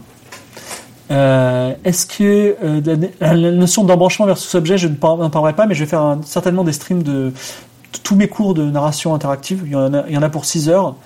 Là, j'ai plus la force de les donner en vrai. Donc, parce que être prof, c'est vraiment fatigant. Du coup, je, vais, je vais en faire des podcasts. Vous pourrez écouter, vous pourrez avoir mes cours de narrative, design. Voilà. Et ensuite, euh, est-ce qu'il y a d'autres questions? On va passer. Alors, dernière question, et après je, continue sur les dont vous êtes héros. Vous pourrez me reposer des questions ensuite. Que pense, que pense, que pense jeu? Des jeux de rôle de table? Tirés des univers de livres dont êtes héros Alors, euh, il, y en a, il y en a deux. Il y en a un qui s'appelle Titan pour jouer dans l'univers de, des défis fantastiques que j'aime bien. J'aime bien cet univers. Il y a euh, Fantasy Flight Game, je crois, qui, a fait les, des livres de jeux de rôle tirés de la série Sorcellerie que j'aime beaucoup. Donc je les ai achetés. Les livres sont super décevants. C'est vraiment nul, c'est moins bien, c'est vraiment pas très bien. cest ils ont pris euh, paragraphe par paragraphe et ils en ont, fait des descriptions. C'est pas très intéressant. Et enfin, évidemment, il faut parler du jeu de rôle euh, Loup solitaire, donc édité en français par Le Grimoire. Donc c'est un jeu de rôle dans le monde de Loup solitaire. Donc c'est le bon plan parce que euh, c'est un univers qui est riche, qui est très apprécié, il y a des millions de joueurs. Alors je vais dire, je vais quand même faire un warning. Donc aujourd'hui, c'est un bon plan. C'est-à-dire si vous achetez les dernières éditions, ils vont faire des cartes trop belles, les mecs sont sympas, tout ça. Par contre, quand ils ont commencé à le faire, quand ils ont sorti pour la première fois, c'était une catastrophe. Ils ont sorti un bouquin. La quatrième de couverture, il y avait la quatrième de couverture, hein, il y a un paragraphe comme ça, il y avait dix fautes. Il y avait une faute par phrase. Il y a des fautes partout, tu vois.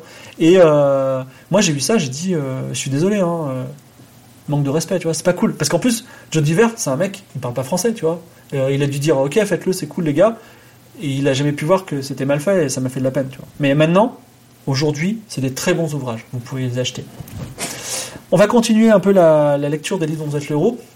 Donc, je prends un Forêt de la malédiction. Euh, première édition parce qu'il n'y a pas de petit euh, macaron en bas. Alors, je vous raconter, avant de parler de la forêt de la malédiction, je vais vous en parler d'un autre. Je vais vous parler de l'île du roi lézard. Voilà. Alors, j'adore l'île du roi lézard. Et euh, j'ai perdu mes deux îles du roi lézard. J'avais deux îles du roi lézard, je les ai perdues, sont quelque part dans cette maison. Et je les ai perdues, j'étais très malheureux, j'aurais voulu vous le montrer.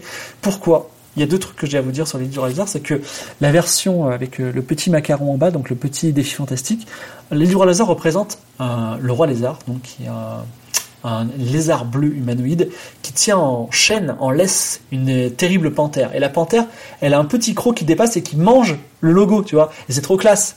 Et euh, voilà, c'est pour ça que j'aurais voulu vous montrer, mais je ne l'ai, je ne l'ai pas retrouvé. Et il y a une autre, histoire sur l'île du roi lézard, c'est que euh, quand il y a eu les rééditions des livres dont vous êtes l'héros, et notamment la réédition en troisième édition du livre du roi lézard, donc on est au milieu des années 90, euh, il y a eu un- une chaîne Facebook de mamans, genre parents d'élèves, mamans, qui disaient euh, ce livre est démoniaque. Donc on retrouve le truc des années 90, des années 80 là avec le, le truc. Ce livre est démoniaque et dedans il y a les instructions pour le jeu du foulard. Et il y a un enfant qui a lu ça, qui a fait le jeu du foulard. C'était un jeu où les enfants mettaient un foulard et ils s'étranglaient ou je sais pas quoi. Et il y en est mort, tu vois. Et euh, du coup, nous, on, enfin nous, la commu des, des, des, gens qui sur ce jeu, on a dit mais donnez-nous le paragraphe parce que c'est pas du tout ça l'île du roi lézard. Bon après il y a des trucs affreux dans l'île du roi lézard, tu vois. Mais euh, c'était euh, c'était voilà, c'était c'était pour la petite anecdote. Bon, je reviens sur la forêt de la malédiction qui est plus sympa que l'île du roi lézard. La forêt de la malédiction, moi je l'aime beaucoup parce que l'histoire elle est toute simple.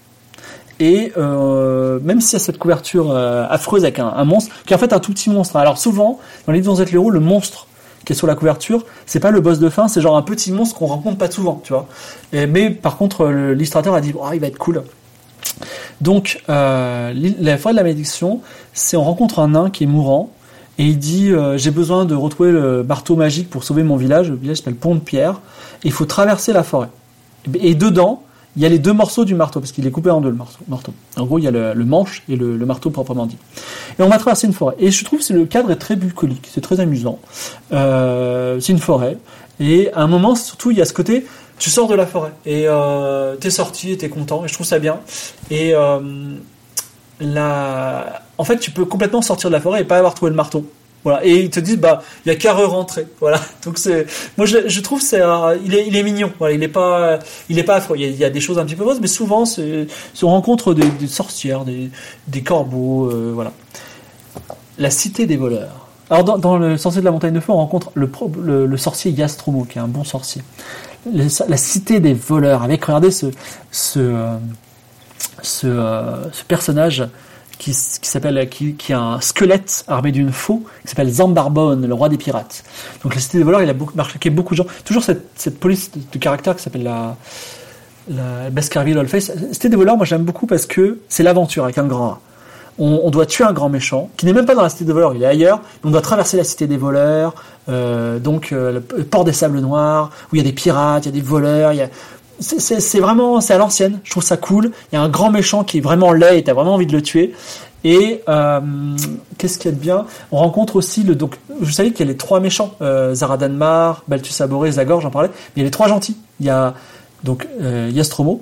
Yastromo c'est un bon sorcier qui t'aide en début de partie et qui a donné d'ailleurs le, le- le- la récompense française les Yaz d'or donc euh, le meilleur livre dont vous êtes l'héros de l'année euh, amateur, parce qu'il y a des gens qui écrivent ça en permanence, surtout sur le forum Rendez-vous 1, et ben c'est euh, le Yaz d'or, voilà, donc le Yastromo d'or. Et donc là on rencontre le deuxième bon sorcier qui s'appelle Nicodemus, voilà, qui, qui habite sous un pont. J'aime bien, il est classe, voilà, il est, pour moi il est, pour moi ça aurait été un excellent sorcier de la montagne de feu. Après la cité des voleurs, le titre claque un peu moins, mais bon. C'est à noter qu'il y a un livre qui s'appelle, je crois, l'émeraude quelque chose ou le rubis ou la cité des je sais pas quoi où tu es un voleur. Tu dois rentrer dans la guilde des voleurs et tu dois faire un casse, qui est pas mal du tout. Je voulais vous montrer euh, Défi sanglant sur l'océan. Défi sanglant sur l'océan. Donc, euh, ça le, le, le, le postulat de départ, il est débile. En gros, c'est euh, on est un pirate et on a un pote pirate et on dit euh, vas-y, c'est qui qui a la plus grosse? Et du coup, on se donne un mois pour piller un maximum de villages et de navires. Voilà. Donc, c'est un peu un c'est un peu euh, genre qui, a le plus gros butin, tu vois. Et euh, il y a, enfin, il y a quand même un côté compétitif qui fait que, euh, je voulais vous parler des livres qui ont des règles un petit peu alternatives. Donc il y a ce côté, tu dois compter les jours, tu dois compter ton butin. Donc c'est un, c'est un jeu dans le jeu, tu vois, c'est un méta-jeu, c'est une aventure méta-jeu. Donc c'est l'œil d'émeraude, c'est peut-être ça, j'en suis pas certain.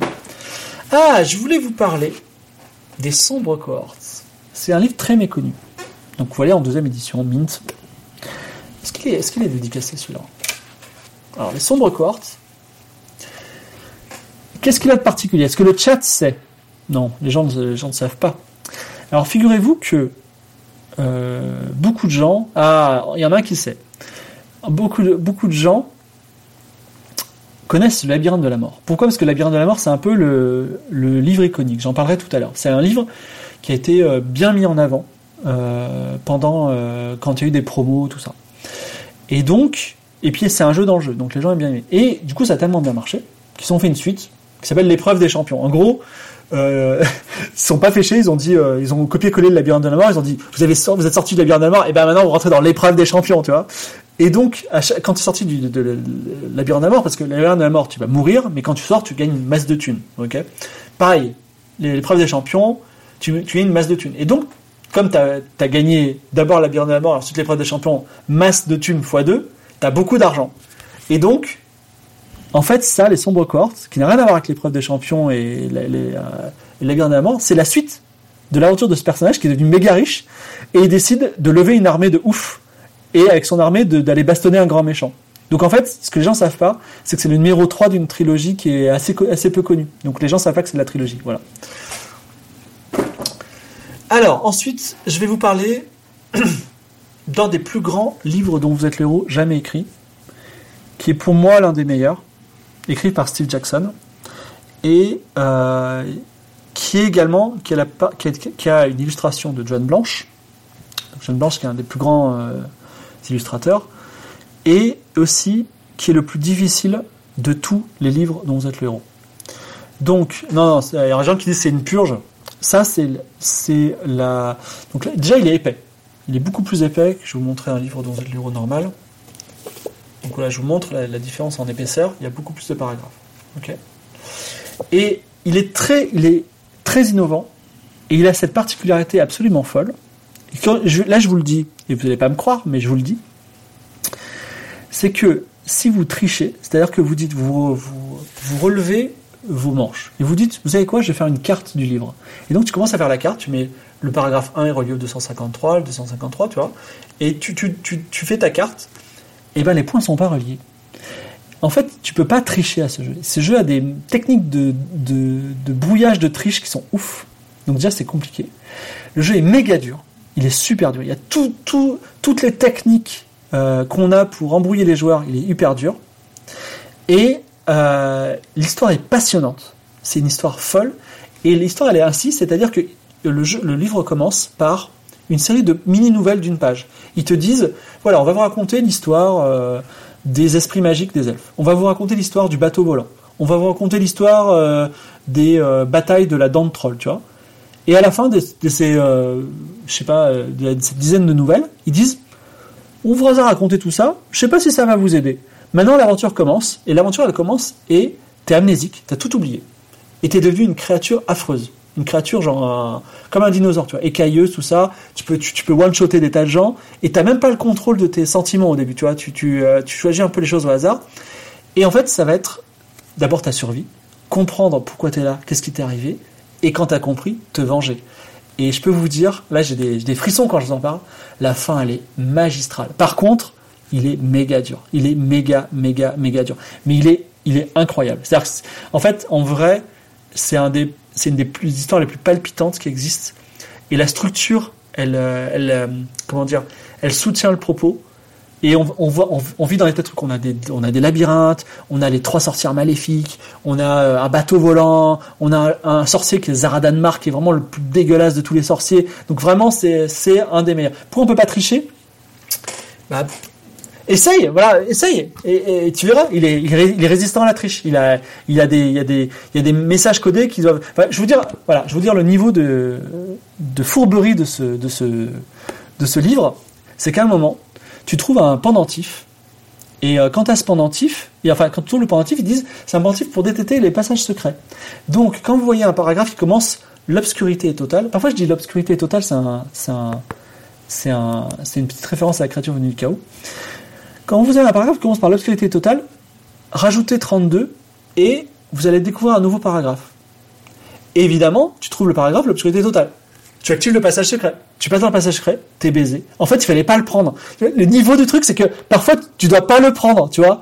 Et, et le niveau du truc. Et moi, je l'aime beaucoup. Après, c'est un peu le boss de fin. C'est-à-dire, c'est un peu, tu vois, t'as joué à The Witcher, t'as joué à tas de jeux, tu te mets à Dark Souls et tu te dis, ah putain, mais Dark Souls, c'est ouf, tu vois. Mais Dark Souls, faut avoir fait d'autres, d'autres trucs avant. Sinon, Dark Souls, c'était ton premier livre, euh, tu, souffres. Mais, en- mais en plus, je vous dis, à la, à la fin, quand t'as triomphé, enfin, tu vois, quand t'as triomphé du sorcier de la montagne de feu, bon, t'avais des énigmes, t'as survécu à des trucs, et euh, t'as tué un méchant. Mais il est tellement dur, et à la fin, la récompense, elle est tellement simple, et elle est tellement... Tout prend sens, parce qu'à la fin, tu retrouves ta mémoire, tu retrouves qui t'es, tu comprends tout, que... euh, et tu comprends tout, euh, tu comprends des trucs subtils, tu vois, que t'as rencontré. T'as- tu comprends qu'il y a des mecs que t'as que t'as tués, en fait, c'était tes potes, mais t'as été amnésique, tu vois, des trucs comme ça. Tu dis putain quelle grande aventure. Et c'est, c'est, très très bon. Et c'est vieux tu vois c'est, c'est des leçons qu'on nous donne quand on est, quand on est vieux je vais vous présenter euh, une autre saga. Et vous pouvez me je, dans quelques minutes je vais présenter la, la, fameuse la fameuse vengeance. Est-ce que vous avez d'autres questions en attendant? Qu'est-ce que j'ai là? J'ai des petites choses voilà, je présente avez-vous des questions? Pourquoi faire un arbre c'est tricher? Bah normalement tu fais pas tu, peux faire un plan mais tu n'as pas le droit de faire d'arbre normalement. Voilà. Après, on- tu peux faire des, tu ce que tu veux. hein. Les gens qui font, j'imagine que les gens qui font les combats dans les of Hero, ils doivent se compter sur les doigts d'une main. Alors je dis qu'il n'y a qu'un auteur qui a fait un livre sur ce sujet, mais il ne parle que des VO. Est-ce que j'ai voulu en faire un? Bah non, ça. Alors, en fait, quand je me, je me fends de travailler, je n'aime pas ça. Hein. euh, J'aime jouer aux jeux vidéo. J'essaie de faire des choses qui se vendent. Là, euh, enfin, peut-être que quelqu'un va faire une thèse sur les Legends of Hero, mais ça ne m'intéresse pas moi. J'ai essayé, oui, écrit, j'ai écrit des livres dont Hero puisque ils sont dans le livre dont Hero d'Aria. Oui. Est-ce que je conseillerais quoi à un noob des livres dont Hero bah, Par exemple, La Vengeance du Ninja, c'est très bien. Euh, également, j'ai parlé de La Forêt de la Malédiction tout à l'heure. Euh, le Sorcellerie, c'est pas mal. Sorcellerie, c'est mignon. Je vous en parlerai tout à l'heure aussi. Euh, ouais. Alors, il y a un truc aussi, c'est que euh, là, donc deux fois par an, il y a le Fighting Fantasy Fest. Donc, c'est le festival, pas deux fois par an, une fois tous les deux ans. Le Festival des livres dont Hero qui se trouve à Londres. Donc, faut aller à Londres, faut payer 70 euros l'entrée, tout ça. Et euh, il y a les, auteurs qui apportent des choses. Et il y a des dédicaces. Et d'un fois, il y a quelqu'un qui a apporté l'arborescence de ses livres, et c'est assez ouf. Oh, j'ai un truc à vous dire. Euh, sur la forêt de la malédiction. Je le ressors. Forêt de la malédiction, il a été illustré par euh, Malcolm Barter, la couverture. Très, très grand illustrateur, très cool. Même s'il cherche, des, il cherche du taf en ce moment, donc si vous voulez faire vos propres livres, euh, il sera ravi de dessiner pour vous. Malcolm Barter, il est marrant parce que, euh, en fait, il a une ex qu'il déteste et il met toujours la tête découpée de son ex dans un coin, tu vois. Genre, le monstre, il a tué, euh, tué son ex, ouais, ça c'est marrant. Et euh, il y a un truc aussi qui est drôle, c'est qu'un jour, je sais plus dans quel livre, il y a un mec, il y a un auteur qui a, qui a imaginé euh, un jardin de cristal avec des genre des licornes de cristal et derrière il y avait un monde de cristal, tu vois. Et ça l'a fait chier, genre il a rendu quasiment une copie blanche. il n'avait pas envie de faire ça. Souvent les, les- les illustrateurs ils avaient très très peu de temps pour rendre des illustrations, donc il y a, il y a beaucoup d'histoires là-dessus. quoi. Euh, des livres dont qui sont pas de l'heroic fantasy, j'en ai parlé tout à l'heure. il y en a assez peu, mais il y en a. euh, euh, Il y, a- il y en a un où tu joues un robot géant et tu dois tuer des dinosaures. Voilà. Euh, donc je vais reprendre sur La Voix du Tigre, que j'aime beaucoup. Donc c'est écrit par euh, Mark Smith et Jamie Thompson. Et Mark Smith et Jamie Thompson, qui ont, dans lequel, donc La Vengeance du Ninja, on est dans un monde d'heroic fantasy hyper classique. C'est-à-dire euh, des petites maisons, des forêts, des IP. Il y a un rift, donc une sorte de trou dans lequel les, monstres arrivent. Il y a une cité mythique qui s'appelle Eastmoon. Et euh, dans La Vengeance du Ninja, on joue un ninja qui va se venger, c'est le volume 1. Donc, en gros, on vit sur une petite île, et il y a toujours ce passage un peu fou, où au début, il raconte ta jeunesse, et tu t'entraînes, et quand t'as 10 ans, ils te mettent un, ruban autour du, autour, de la, autour du ventre, et euh, le ruban, il fait 10 mètres, il faut que tu cours genre une heure sans que le ruban touche par terre, il faut que tu fasses des, genre 10 000 tractions, je sais pas quoi, donc cet entraînement qui est ouf de ninja, et il faut voir qu'à l'époque, on est en 1990, les ninjas c'est trop la mode. Les ninjas c'est trop ouf. Tout le monde tout le monde veut être ninja. C'est les tortues ninja, tu vois. C'est, euh, c'est, euh, t'es clair que les tortues ninja ont marché. Tellement on voulait du ninja, on voulait du ninja. Et donc, il y a un système de combat qui est assez ouf dans la vengeance du ninja, qui est que quand tu engages un ennemi, c'est pas comme d'habitude où tu as son endurance ou sa, sa, sa force ou tout ça. En fait, tu dois choisir la technique de ninja que tu veux faire. Est-ce que tu vas lui faire un, genre euh, la morsure du tigre, c'est-à-dire un coup de poing Est-ce que tu vas lui faire euh, le fléau de Quan, qui est genre un coup à la gorge avec ton pied? Est-ce que tu vas faire le souffle du dragon qu'on a dans Aria qui permet de projeter l'ennemi à terre? Et ça, en fait, tu peux savoir la bonne technique qu'en observant l'illustration du monstre. C'est-à-dire que si c'est un monstre euh, qui a des jambes hyper grosses, tu vas pas pouvoir le foutre à terre. Tu vois, par contre, tu peux lui faire peut-être un coup de poing. Euh, donc il y a ce côté, et parfois tu rencontres d'autres ninjas, et donc tu dois combattre euh, le ninja, sa technique contre la sienne. Et aussi, un peu comme dans Loup solitaire, si tu commences par le volume 1, parce que c'est une longue histoire qui se suit de très près, eh bien, tu, euh, tu vas pouvoir apprendre des techniques secrètes, notamment le fléau de Kwang, qui est là, le plus, grand coup de pied euh, voilà, qu'on apprend dans le tome 1. Et la, la, Vengeance des Ninjas, c'est une grande histoire, et il y a un truc qui est assez cool, c'est qu'il y a beaucoup de... Il y il y a des volumes qui se qui ne se ressemblent pas. C'est-à-dire que le premier, on va les se venger, donc on va très loin, on va se venger.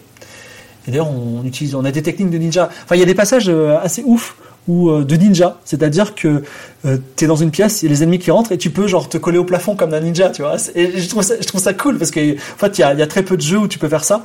Et la donc la vengeance du ninja, les parchemins Ketsune, et, etc. Et en fait très rapidement on apprend qu'on est l'héritier d'une ville qui s'appelle Irsmoun, une grande ville, une Bagdad si tu veux, et tu vas réclamer le trône, tu vois. Donc tu as ce côté, tu dois fomenter un complot, une révolution et reprendre le trône. Et quand tu es sur le trône, tu as euh, le grand maître d'Irsmoon, donc c'est le volume 4, où tu as une phase de gestion de ta ville. Et tu, dois gérer ta ville, prendre les bons conseillers, les bonnes décisions. Et parfois, tu es baisé parce que tu as fait la révolution avec les marchands, donc tu es obligé de prendre un conseiller marchand, tu vois, donc c'est assez, assez, intéressant. Et euh, volume 6, volume 5, tu, as, commandes des armées et tu dois combattre des armées de méchants. Donc là, c'est un volume tactique. Et enfin, le dernier volume, qui est un peu une anomalie, euh, à plusieurs titres, c'est que déjà, en fait, au début, du, jeu, le, concept du, dernier volume de La Voix du Tigre, c'est que tu, es le grand maître d'Irsmoon, tu, tu, es roi, tu t'es vengé, tu as fait tout le taf, mais au centre du monde, il y a quand même le gros méchant qui t'attend au fond du rift et il y a des monstres qui, sortent du rift. Donc, comme tu es le héros, tu vas y aller et tu vas, tu foutre la misère au grand méchant. Et euh, il y a un problème de structurel dans ce livre, c'est pas grave, hein, parfois on fait des erreurs, qui est que très rapidement tu peux choisir de prendre des compagnons ou pas. Et au lieu de gérer ça en euh, si euh, Galadriel est avec vous, rajouter 32, en fait, il y a ce côté, tu as des embranchements par compagnon. euh, elle s'appelle Perdigan, pas Galadriel, mais. Et euh, déjà, ça, mange beaucoup de paragraphes sur la, possibilité, c'est-à-dire que l'aventure est plutôt courte, et parfois il y a des erreurs, des incohérences. Et euh, surtout, ce dernier volume, c'est-à-dire la, la, saga de la voix du tigre, tu rencontres le démon suprême qui est une araignée qui est au centre du monde, le combat commence, cut, c'est fini. On saura pas comment ça se termine. On saura pas si tu gagnes, tu vois. Donc t'es jamais vraiment. Moi, je trouve ça hyper bien. J'adore. Je trouve ça incroyable. C'est-à-dire que le paragraphe final est vachement pessimiste. C'est-à-dire que même il est, il est dit, ça, va être, enfin, vous avez très peu de chances de gagner ce combat. Fin, paf, tu vois. C'est assez ouf. Et euh, ça nous a laissé euh, euh, des années de suspense. Moi, à la réflexion, je trouve que la fin est ouf. Voilà. J'ai adoré, cette fin parce que, en fait, dans les mangas, dans les vrais combats, on sait pas, on n'a jamais le combat final. Je sais pas si vous avez vu le dernier combat de Noritaka, il n'y a pas de combat de Noritaka, tu vois. Et donc, c'est assez ouf et je trouve ça incroyable.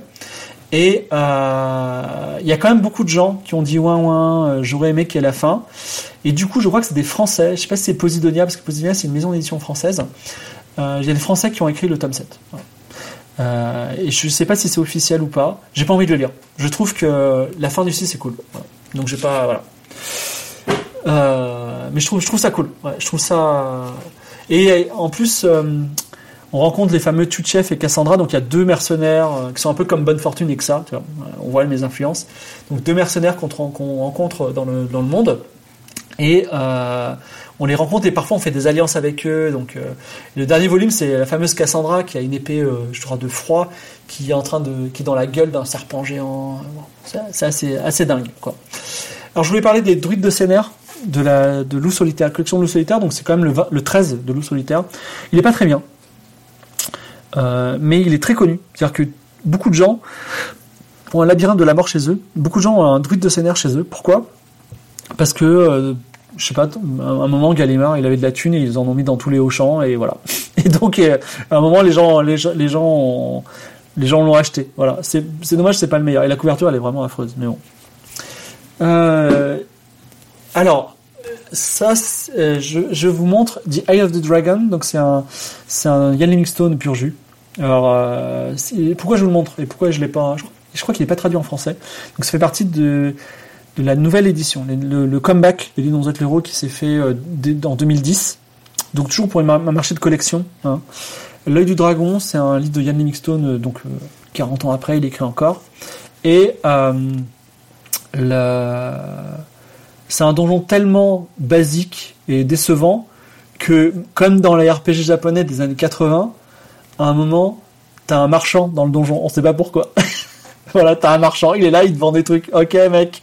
Voilà, donc c'est pas un livre très cohérent, pas très intéressant, mais ça a montré une vague d'espoir. Alors on s'est dit, est-ce qu'il va y avoir euh, d'autres livres le héros Ça, c'est série. Alors, je voulais vous parler de quelque chose qui n'est pas un livre euh, fantasy, j'en ai parlé brièvement tout à l'heure. Donc, une série qui s'appelle Maître du jeu. Donc, Maître du jeu, ils en ont fait plein, ils ont fait euh, des Maîtres du jeu super-héros, c'est français. Et euh, ils ont fait également euh, un livre qui s'appelle La saga du prêtre Jean. Là, j'ai le volume Les mystères de Babylone. Donc, la saga du prêtre Jean. Qu'est-ce que le prêtre Jean? Le prêtre Jean, c'est une véritable histoire qui faut aller sur Wikipédia. C'est-à-dire que, euh, ouais, tout à fait. Et comme dit Tolmir, ils ont fait une collection super-héros Marvel. Mais la saga du prêtre Jean, c'est euh, donc le royaume du prêtre Jean. C'est un royaume fictif, mais beaucoup de gens au Moyen Âge y croyaient. Croyaient que, en fait, le premier rôle est un peu inspiré de ça, que euh, entre l'Arménie, la Géorgie, le Tadjikistan, tu vois, il y avait un mec, un prêtre, qui était roi. Et il était tellement chrétien que genre il y avait des rubis euh, dans son jardin et que euh, il guérissait toutes les maladies. Et en fait, quand euh, ils envoyaient Marco Polo, tout ça, ils, voulaient trouver le royaume du prê- prêtre Jean. en fait. Ça a été une réalité pour beau- beaucoup de beaucoup de gens. Et d'ailleurs, c'est saga qui c'est une légende qui a eu tellement de succès à l'époque qu'il y a eu la version juive, tu vois, qu'il y a le royaume euh, de je sais pas quoi juif qui se trouve en Somalie ou je sais pas quoi. Donc c'est assez intéressant. Et du coup, ils en ont fait, les Français qui sont malins. Moi, si j'avais fait euh, à l'époque, été auteur de livres j'aurais fait la même chose. Ils ont fait une saga où tu dois trouver le fameux royaume de prêtre Jean. Mais je crois que tu dois trouver Shang- Shangri-La ou je sais pas quoi. Non, c'est bon. Ah oui, il faut trouver la fabuleuse cité perdue de Shangri-La. Voilà. Et donc on, va à Babylone, on va dans la, le premier, je, premier, je crois c'est la forteresse d'Alamout, donc la forteresse de la secte des assassins. Et euh, là encore, grosse frustration. C'était pas une saga qui est terminée. Donc on ne saura jamais comment ça se termine. Mais sachez que les années 80 sont des années qui, sont riches en frustration. Dans le, jeu vidéo, par exemple, il n'y a jamais eu la suite de Mopiti Island. J'aurais aimé l'avoir, mais voilà, c'est comme ça. Donc euh, c'est un format qui est assez intéressant. J'ai parlé suffisamment de Lou Ardent, donc pas la peine d'en d'en parler plus. J'ai parlé également de la crypte du sorcier, de la citadelle du chaos, des euh, sorciers de la montagne de feu. On passe. Alors, après Eye of the Dragon, il y a eu un autre qui, s'appelle Storm Slayer, le, tueur de tempête. Donc, euh, Storm Slayer, euh, une belle aventure. Voilà. Je ne crois pas que ce soit Ian Livingstone qui l'ait fait. C'est une, belle aventure. Ça commence par un élémentaire de tempête qui arrive dans votre village et l'aventure commence. Euh, contrairement à Eye of the Dragon, c'était pas, un grand voyage, ce n'est pas un donjon. Moi, j'aime bien. Je vous le conseille. Voilà, avec des géants de tempête. Alors ensuite, je, voulais vous montrer un petit. euh, alors tout le monde a ses favoris perso. Il y a des gens qui aiment Rendez-vous avec la mort, il y a des gens qui aiment. Moi, c'est mon péché mignon, c'est les démons des profondeurs. Pourquoi? Parce que c'est déjà j'ai un t-shirt Toulon, j'ai vécu auprès de la mer, il se passe dans la mer, j'aime bien. Et euh, quand j'étais petit, je lisais. Voilà, je lisais le samedi. C'était mon livre du samedi. Et donc, les démons des profondeurs, euh, c'est un livre hyper. Ça pourrait, c'est la forêt de la malédiction, mais ils ont enlevé la forêt, ils l'ont mis dans un océan. Voilà.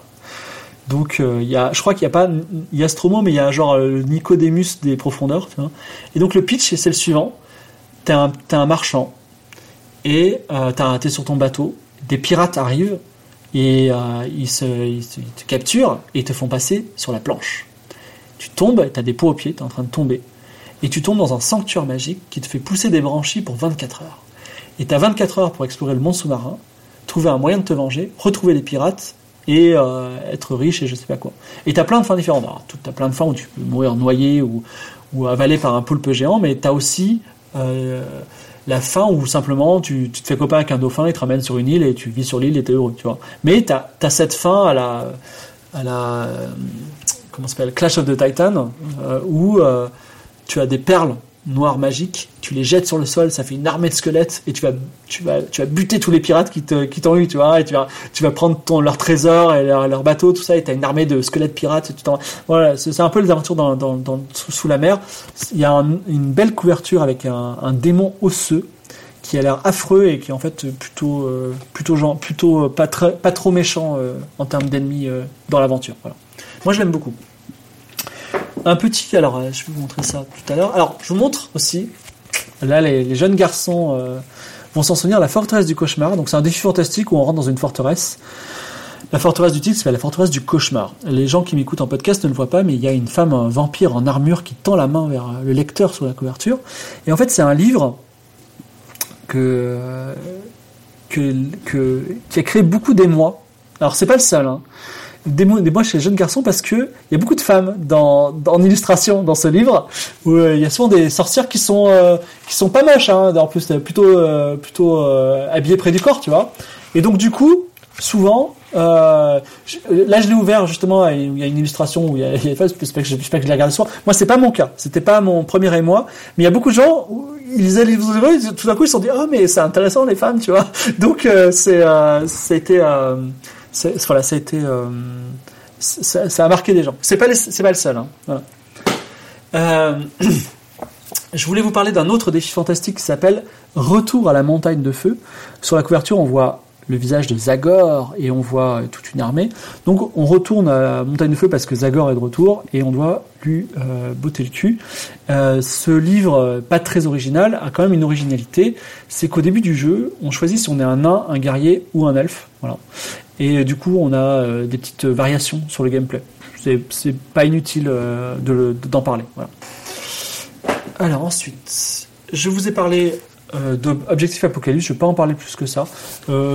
Alors, c'est une petite anecdote, Objectif Apocalypse, qui parle du, du réchauffement climatique et de la fonte des glaces et du fait que, que le monde est submergé. J'ai eu un dégât des eaux chez moi, et c'est le seul livre qui a été euh, complètement mouillé, donc il est complètement gondolé.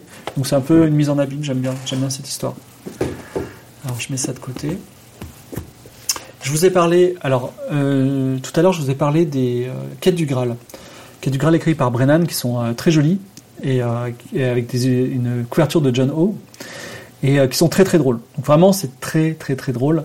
Et il y a même des passages où euh, par exemple pour euh, tuer le... Tu as une recette, alors c'est un peu pour enfants on est d'accord. Herbie Brennan c'est quelqu'un qui écrit pour les enfants. Et donc le voyage de l'effroi qui est ce viking affreux ou ça, à un moment, tu euh, as une recette pour tuer le grand méchant. Et cette recette consiste à, dans la vie réelle, faire un vrai pudding. Donc, tu as la recette du pudding, tu vois. Il faut faire une pudding. Et après, il faut faire un dessin. Et le dessin, il faut l'intégrer dans ton jardin, tu vois. Mais IRL, c'est-à-dire pas, pas dans le jeu, tu vois. Donc, c'est un c'est un peu des trucs comme ça. Et donc, comme j'ai dit, toutes les couves de tous les quêtes du Graal français, français, première édition ou deuxième édition, sont de John O. Et euh, celle-là en particulier, c'est la plus belle de toutes. Alors même si vous n'êtes pas fan des Vikings, là vous pouvez pas le voir, mais il y a des euh, il y a des squelettes translucides et c'est hyper bien fait. Il y a tout le génie de John O dans, cette illustration. C'est gold. Alors ensuite, je l'ai euh, sais pas si j'ai là en français, mais je voulais vous parler du labyrinthe de la mort. Alors labyrinthe de la mort, euh, c'est euh, euh, Labyrinthe de la mort, c'est un, c'est un, c'est le livre le plus joué en France, le plus connu. Labyrinthe de la mort, beaucoup de gens lisent Onze de égale Labyrinthe de la mort. Déjà parce qu'il y a eu, enfin, en fait, c'est un, donc Destroy Dungeon, il y a eu un jeu vidéo dessus. C'est un peu le jeu iconique. C'est, le truc qui a le plus de succès. Pourquoi? Parce que c'est, celui où on peut le mieux s'immerger. En gros, le pitch du labyrinthe de la mort, c'est euh, le baron Sukhumvit, qui est un baron qui vit, je crois, au port des Sables Noirs. Je ne suis pas certain. Non, c'est une cité, euh, je sais pas comment ça s'appelle. C'est quelle cité? Ah non, c'est, à Fang, voilà. Que, euh, Fang en anglais, c'est-à-dire le croc, je crois. Donc, il, a créé un labyrinthe mortel avec plein de, plein de monstres, tout ça. Et comme dans une Real TV, c'est, en avance sur son temps. Il y a des gens qui regardaient des pauvres prisonniers euh, se faire tuer dans le labyrinthe. Et tous les ans, des, gens peuvent se présenter au labyrinthe et s'ils arrivent à survivre, ils peuvent, euh, ils peuvent avoir euh, une récompense sonnante et trébuchante, et dont on a parlé dans les sombres cohortes tout à l'heure. Et ce jeu, il est facile à. Souvent, c'est le, le, premier. Il y a des gens qui disent dans le chat que c'est leur premier. ça, c'est marrant parce que d'ailleurs, c'est une créature qui est une fois de plus anodine dans l'histoire. c'est c'est facile de s'y plonger parce qu'en fait, si t'es pas familier de ce type de jeu, en fait, à tout moment, tu joues un jeu. Tu vois, t'es pas en train de jouer une aventure. T'as pas d'ellipse. Tu, joues un jeu. Tu passes d'une salle à l'autre. Tu dois faire des choix. C'est assez intéressant. C'est pas un livre qui est sans euh, sans narration non plus parce qu'il y a d'autres concurrents qui sont jetés en même temps que toi et tu les croises, tu les rencontres, on s'associe, on, décide de se partager le magot. Parfois, il y en a qui meurent sous tes yeux. Tu vois, donc euh, il y a une il n'est pas dénué d'histoire. Et pour information, Planète, euh, où Je veux tout, le plus grand collectionneur de l'histoire de l'euro, son préféré, c'est euh, Strap Dungeon. Le jeu vidéo n'est pas très bien. Je vous montre aussi un petit Forest of Alors, j'en ai pas là, mais donc dans les puffins, euh, vous voyez, il y a ce livret vert. Alors celui-là, c'est euh, pas la bonne édition mais ils ont des. Euh, normalement, la couverture, en fait, elle est plus longue et elle se continue sur le dos. C'est pour ça que moi, j'essaie d'avoir tout cela en peu fin. Ils, sont, ils, sont, ils sont cachés là-haut, je pense, dans, ma pièce. Euh, donc, c'est un peu. Euh, comment dire C'est intéressant d'avoir, parce que tu as, les illustrations même s'il y a le petit texte dessus. Voilà. Et j'aime beaucoup cette édition. Forest of Doom. Le talisman de la mort, je vous en ai parlé. Alors, on en a parlé beaucoup. Je vais vous le montrer. Il y a une série qui s'appelle Sherlock Holmes. Donc inspiré de Sherlock Holmes, le premier étant Meurtre au club Diogène, dans lequel on joue. Euh, ouais, euh, je sais plus si on joue Watson ou Sherlock Holmes. Euh, oui, voilà, dans le premier on joue Watson. Pourquoi? Je sais pas si on joue Watson. Ou on joue un pote de Sherlock Holmes ou Watson, j'en sais rien. Mais en tout cas, je, l'ai lu une fois, j'avais 12 ans, j'ai terminé. Euh, on peut pas, on peut pas enquêter au, club Diogène parce que parce que Sherlock, il peut peut pas, peut pas rentrer, il fait partie de ce club ou je sais pas quoi. Et donc, euh, dans ce jeu d'enquête, on, va d'un lieu à l'autre, on interroge les gens, et au lieu de ramasser des objets, on, euh, ramasse des, euh, des indices. Et à la fin de l'enquête, en gros, quand on dit bon, j'ai ramassé suffisamment d'indices, on a il y a un tableau logique. Voilà, il fallait c'est du papier, hein. il y a un tableau logique qui dit, voilà, si vous avez l'indice machin, machin, machin, vous avez la déduction machin. Tu peux aller voir le paragraphe de la déduction machin qui dit, d'après vous, euh, d'après ce que vous avez rassemblé, ce mec-là est suspect. Et si tu as différentes déductions, après, tu peux accuser quelqu'un. Donc c'est un jeu très, euh, très bien pensé. Moi, je dis surtout mention spéciale au fait que les gens ne l'ont pas beaucoup lu. Du coup, euh, ils sont souvent en très bon état. Et aussi, les couvertures sont hyper belles. Toutes les couvertures, alors même si c'est un contexte, c'est pas un dragon, c'est genre un truc anglais, les couvertures sont nickel, elles sont magnifiques en français. Alors, je voulais vous montrer le sorcier Madjar. Le sorcier Madjar, donc la série Astrodor, si je me souviens bien, voilà, Astrodor. Donc, sorcier Madjar, euh, suite au succès de Loup Solitaire, et comme euh, ils n'avaient pas assez d'argent, je pense, euh, ils, sont, ils ont dit bah, si on faisait un spin-off, ils ont fait un spin-off où tu n'es plus Loup Solitaire, le guerrier avec des pouvoirs, mais tu es Astrodor, un, mec un peu new age, tu vois, il a une coupe un peu, euh, comment dire, années 80, cheveux longs, euh, californien qui, qui, fait, qui joue au synthé, tu vois, avec une petite mèche euh, blanche à la Jace et les conquérants de la lumière. Et donc tu vis sur une île paisible et le mal arrive et tu vas partir dans des lointains, lointaines contrées et même dans d'autres dimensions pour tuer le grand méchant. Voilà, au bout de quatre tomes. Donc, en fait, je pense que je veux dire un truc un peu méchant, mais je pense que Sorcellerie c'était tellement génial et Loup Solitaire a tellement vécu dans l'ombre de Sorcellerie, c'est-à-dire que Loup Solitaire c'était la meilleure série, mais au-dessus il y avait Sorcellerie, tu vois, qui s'est dit ouais, euh, fuck it, je vais faire je vais faire mon Sorcellerie. Et du coup, euh, il a fait le sorcier Madja. Alors, c'est pas mal. Euh, mention spéciale à l'intérêt amoureux du héros, qui est une meuf. Qui est une meuf, genre, maléfique, tu vois. Genre, elle tue des animaux, elle fait, tu vois, elle est un peu méchante et euh, moi je trouve que c'est un personnage un peu original. Je crois que c'est Gary Chol qui, ah non c'est Yann Page, je, sais pas si c'est Gary Chol qui a fait les illustrations. Attends, je vérifie. Non, illustration intérieure de Paul Bonheur. Donc, parce que beaucoup de gens aiment beaucoup les illustrations de Gary Chol que du euh, de loup solitaire. Alors, Assassin of Alanzia, c'est le dernier, je l'ai pas encore lu. Donc je vais pas. Euh, il y a même le petit macaron en fait, c'est une Fantasy Fast. Gros, gros collector. C'est un Yann Livingstone, donc euh, je le lirai, mais euh, quand on me paiera pour ça. non, je suis méchant. Évidemment, je garde le meilleur pour la fin. Voilà, je vais vous le montrer quand même. Alors, sorcellerie. Sorcellerie. Alors, juste avant sorcellerie, je vous montre quand même, parce qu'on en a parlé tout à l'heure, le combattant de l'autoroute, la fameuse couverture avec la voiture de Mad Max et euh, les combattants. Donc, euh, un livre assez mince.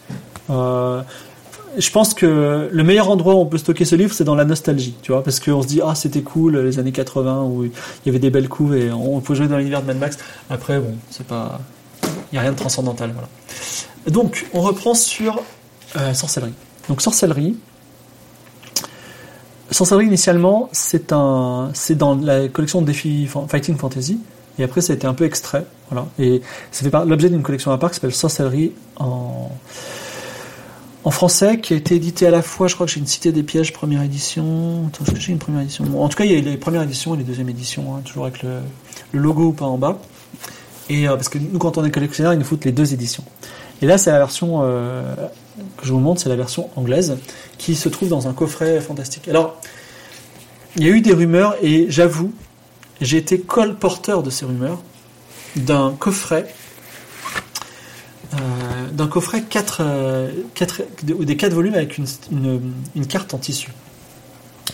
Et là, je vous montre, regardez, regardez-moi, c'est donc le premier volume de sorcellerie, c'est Les collines maléfiques. Et là, vous pouvez le voir, je l'ouvre avec extrêmement de précaution parce que j'ai rien de plus précieux au monde. L'illustration se poursuit sur le dos. Donc, la sorcellerie, c'est, avec la créature venue du chaos, le chef-d'œuvre euh, de cette époque. Et c'est notamment euh, le chef-d'œuvre de Steve Jackson. Sorcellerie, ça m'a énormément influencé. Sans sorcellerie, je ne serais pas qui je suis et beaucoup de choses que j'ai faites ne ressembleraient pas à ce que j'ai fait. La... Donc, euh, le, concept de sorcellerie, alors déjà, ça a été, les mots, les, noms ne sont pas les mêmes en, anglais et en français. Donc en anglais, ça se passe dans le royaume d'Analand, donc ça c'est un, un, peu problématique, Analand, d'accord? Et euh, ensuite, il y a un pays qui s'appelle le Kakabad. évidemment, c'est cool en anglais, mais en français, ça sonnait pas très bien. Du coup, en français, on appelle ça le Kalkabad. Et euh, c'est un, monde merveilleux. Et en Analand, qui est le, joli monde, il y a un, mur qui sépare le monde civilisé, j'allais dire de l'Osmanli, mais non du Kalkabad, qui est un pays un peu anarchique. Et là, dans tous les c'est vraiment mon modèle pour, euh, pour Game of Thrones. Et euh, dans cet univers, euh, dans le Calcabad, il y a quelque chose d'extraordinaire, c'est que il y a des créatures maléfiques. Et il y a un grand méchant. Mais en fait, ces créatures maléfiques, on, ne s'est jamais posé la question euh, que font les orques au quotidien, tu vois? C'est-à-dire, euh, à un moment les orques ils vont faire pipi, à un moment les orques ils achètent, euh, ils épluchent une banane, tu vois? à un moment les orques font des trucs vachement ordinaires. Et en fait, le, génie de sorcellerie, c'est que ça va te faire voyager en quatre tomes un univers très grand. Et tu vas rentrer dans un pays maléfique où finalement tout le monde vit sa life, tu vois? Et t'es qu'un mec parmi les autres.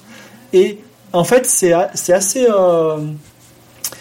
Et en fait, à un moment, t'es chez toi c'est tout. T'es bien, c'est un monde cool, tu vois, et t'as pas envie de partir.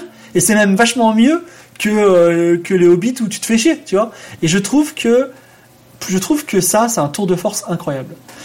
Sur le plan de la méthodologie, j'ai fait un peu de rétro-engineering sur euh, comment il a travaillé. C'est qu'en fait, euh, ah non, j'avais une, une carte de, de, du Calcabad derrière moi, je l'ai plus, là j'ai une carte de l'Australie. donc le Calcabad, il a des toponymes, donc des, des endroits, Gorepani, Kantopani, donc des villages. Et en fait, ces villages existent vraiment au Népal. Et en fait, le Kalkabad, c'est le Népal. Je, je, pense que Steve Jackson est allé au Népal, il a pris des notes, et en fait, il a créé un monde.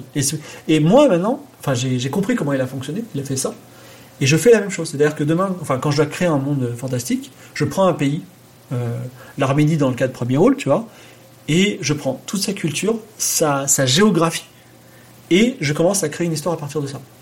Donc ça m'a beaucoup aidé.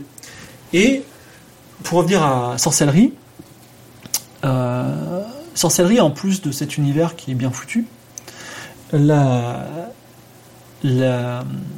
le premier tome est, dédié, est, dédié, est dédicacé. Enfin, je dédie ce livre à machin. Il le dédie à John Blanche, un illustrateur. Donc John Blanche, qui a illustré euh, cette, couverture très moche, mais il, a, donc John Blanche, c'est un très grand illustrateur, très très grand. C'est quasiment mon préféré, qui aujourd'hui travaille exclusivement à Games Workshop sur euh, les licences euh, Warhammer 40 000. Et la, John Blanche, il a il est très caractériel. C'est très compliqué d'avoir une signature de sa part. J'ai eu une signature de John Blanche, euh, n'y a rien de plus précieux au monde. Hein, non, pas sur celui-là. Euh, et John Blanche, il a créé un univers graphique, euh, adulte, qui fait que ce monde est terrifiant et beau. Et, je vous remontre un peu la, couverture de, la, couverture des collines de Chamutanti, donc en anglais, en français c'est les collines maléfiques. Donc il y a, cette, il y a une manticore euh, donc une manticore, une créature euh, tête de lion à queue de scorpion qui est affreuse, mais quand on regarde derrière, il y, a des, il y a les fameuses collines qui sont des collines pointues, qui s'entortillent. Euh, enfin, tout est dans le, dans le détail. On, c'est limite une miniature du Moyen Âge, tu vois. Et ce monde, il est ultra détaillé, ultra magique. Il t'emmène dans cette fantaisie psychédélique des 70 qui est perdue. Aujourd'hui, elle n'existe plus. Et dans un monde complètement qui a une identité visuelle super forte et donc c'est un voyage merveilleux. Donc c'est un voyage fantastique. Plusieurs petites astuces. Donc déjà, comme je l'ai dit euh, tout à l'heure, on a un livre des sorts à apprendre par cœur. Et euh, on n'a pas à tirer les dés comme dans l'eau solitaire. C'est-à-dire que les dés sont... Ah, attendez, je vous montre, les dés sont en bas. En fait, on ouvre le, livre à la page où on veut. Et en bas de la page, il y a deux dés qui sont imprimés. Et donc c'est ton jet de dés. Voilà. ça permet de jouer euh, dans le train, par exemple. J'aime pas les dés, donc je suis très content d'avoir ça. Donc l'histoire de, des collines maléfiques, c'est on va aller euh, tout au bout, euh, enfin on va, aller dans les monts Zanzunu, à Mampang, une forteresse, où se trouve un, mage du temps qui veut envahir le monde. Et euh, on va, on va en quatre volumes. Donc ça commence par les collines maléfiques, qui a ceci d'extraordinaire. Alors, les collines maléfiques, c'est quasiment mon préféré. C'est mon préféré. Je pense que moi, j'aimerais vivre dans les collines maléfiques. Donc, même si c'est pas super super agréable parce que les collines maléfiques c'est euh, donc c'est un, monde qui est assez agréable avec plusieurs petits villages. Il y a des, monstres quand même, mais on, y est bien. Voilà, on est bien. Euh, et euh, les collines maléfiques a ceci d'incroyable qu'on peut le terminer sans faire un seul combat. C'est-à-dire tu peux faire le livre sans faire un seul combat. Et je trouve ça fantastique. Voilà, big up à ce jeu. Le deuxième, donc dans le deuxième tome, on arrive dans une cité qui s'appelle la cité de Carré il a fait des illustrations tellement belles qu'après, euh, il les a reprises pour faire euh, des illustrations Warhammer. Mais à la base, ce sont des illustrations de Carré. Donc Carré, c'est une ville. Et là, il y a, y a, ce truc fantastique où il y a des elfes noirs, des gobelins, mais ils vivent leur life, tu vois. Ils vont marcher, ils achètent des fruits. Euh, alors évidemment, si tu la regardes de travers, ils te tranchent la gorge, tu vois, mais tu, tu vis dans le truc. Et donc, tu rentres dans cette cité, et tu es obligé de, de, de, traverser la cité. Pourquoi? Parce que c'est un fleuve immense qui traverse le pays, qui s'appelle le Jabaji peuplé de monstres, et le seul pont qui existe, il est sur cette putain de cité. Donc es obligé, tu, vas dans la cité, tu rentres, tu traverses le pont, et là, malheur, la porte pour sortir, elle est fermée. la seule façon d'ouvrir la porte, c'est de trouver un poème magique dont les quatre, euh, quatre vers, une strophe de quatre vers, et les quatre vers sont éparpillés, enfin, quatre vers euh, sont éparpillés euh, auprès de quatre nobles de la cité. Et l'un des nobles est mort. Donc c'est assez, assez, intéressant. On, donc, euh, on doit visiter la cité, trouver, euh, trouver les quatre vers, et je peux même vous dire... Euh, je vais vous faire le truc. Je vais vous dire le, le poème pour sortir de la cité, et dans ce poème est caché un nombre. Et c'est le nombre auquel il faut aller pour sortir de la cité. Donc le poème est le suivant. Je vous donne l'ordre de vous abattre. Non, je vous donne l'ordre de vous rabattre. Vous les deux grands vantaux que nul ne peut abattre scellé par un verrou qu'il est vain de combattre, par la grâce de Courga et l'honneur de Socrate. Non, l'honneur de Socatre. Et euh, c'est intéressant parce que l'honneur de Socatre, en fait, Socatre, qui est le dieu de, du, désir ou je sais pas quoi, non, le dieu d'orgueil, en fait, on l'a, pas. Le mec, il dit, c'est par la grâce de Courga et l'honneur de, je me souviens plus. Et il faut que tu trouves le nom du dieu en plus. c'est ouf. Voilà. Donc c'est, euh, je vous donne l'ordre de vous abattre vous les deux grands vantaux que nul ne peut abattre, donc c'était deux, scellés par un verrou qu'il est vain de combattre. Alors, je sais pas si le vain, ça y est. Non. Ouais, c'est les pères verrou qu'il est vain de combattre. Par la grâce de Kuroga et l'honneur de Sokat. Donc c'est 214, je crois, ou 241, on verra bien. En tout cas, c'est cool. Là, ça, ça, ça c'est ça, c'est super cool. Et on arrive. Alors, ça c'était des pièges, je vous montre quand même. Voilà, c'est celui-là. Donc là encore, on a en, illustration une, une, créature des égouts qui, qui s'agite, qui, qui est optionnelle. On n'est pas obligé de la rencontrer. Et ça, c'est les coins maléfiques version française. Est-ce qu'ils sont dédicacés? Oh là là Dédicace qui date de 2014, Steve Jackson. Et euh, on arrive dans les sept serpents. Alors sept serpents que à la fois j'adore, que j'aime moins, parce que la couverture n'est pas de John Blanche. Voilà, les illustrations sont pas de John Blanche. Ah si, mais couverture et illustration de John Blanche, les enfoirés, je crois que c'est pas ça. Ah si. Je sais pas, je me suis trompé. Bon, en tout cas, les sept serpents, on traverse les terres des fins fonds. Les terres des fins fonds, un endroit où la course du soleil et de la lune n'obéissent pas autant. Et qu'est-ce qui se passe dans les, dans les sept serpents? C'est que on a, on, est, on a notre sac à dos, on a notre magie, on va aller à la forteresse du méchant, mais des espions du méchant ont appris que euh, bah oui, alors, Opes Mantis dit à chaque bouquin, il précise un truc qu'on retrouve dans Game of Thrones. Effectivement, euh, moi, c'est mon inspiration totale. Mais, mais moi, sorcellerie, c'est ma vie. C'est-à-dire, euh, moi, je, je, m'endors le soir, je pense, je suis dans le cacabade. Hein. Donc, euh, les sept serpents, on est dans les terres des fins fonds. Et donc, y a, les espions veulent faire savoir aux grands méchants que, que tu es là pour aller le tuer. Et ils ont pris la forme de sept serpents. Pour être plus précis, c'est une hydre que le grand méchant a terrassé un jour et les a transformés les sept têtes en sept serpents. Et les sept serpents ont chacun un symbole, un peu comme dans euh, les Zelda où tu as le temple de l'eau, tu as, le serpent de l'eau, tu as le serpent du feu, le serpent de la terre, le serpent du soleil, le serpent de la lune, serpent de je sais pas quoi, de l'air, voilà. Et le dernier, c'est le serpent du temps. Et euh. Alors, on n'est pas obligé de tous les tuer parce que euh, Fenestra, l'elfe qu'on rencontre, l'elfe gentille, à un moment, c'est une, elfe noire qui, t'aide, et elle a déjà emprisonné un serpent qu'elle aime pas trop, je crois que c'est le serpent de l'eau. Et euh, par contre, il faut tuer tous les autres avec. Euh, il faut les. C'est un peu comme un épisode de JoJo's ou de Hunter il faut les identifier. toi, t'es le serpent de l'air, je vais te mettre de la terre dessus, tu vois. Donc il faut les tuer d'une certaine façon. Et il faut pas en laisser partir aucun, sinon tu vas partir avec un énorme désavantage. Par contre, si tu les tues tous, tu vas partir avec un énorme avantage. Et en plus, si tu as l'anneau du serpent, c'est un anneau spécial, tu peux contraindre les serpents à, te révéler un secret, un point faible du méchant, avant de avant de les combattre. Donc c'est assez intéressant. Et évidemment, ce qui est très intéressant, il y a deux choses qui sont intéressantes, c'est que il y a beaucoup de, mini détails extrêmement euh, anecdotiques euh, qui sont précisés dans ce, volume, que vraiment des, des méga experts euh, peuvent connaître. Par exemple, un moment, on rencontre des gobelins de la pluie. Alors, vous en moquez, mais en fait, les gobelins de la pluie, c'est une race qu'on pensait éteinte et on la retrouve là, donc on, on imagine que c'est la dernière tribu, mais c'est pas précisé parce que l'élite dans Zero, ça, ça reste très sec comme, univers. Et euh, par contre, combattre le serpent du temps, c'est assez ouf.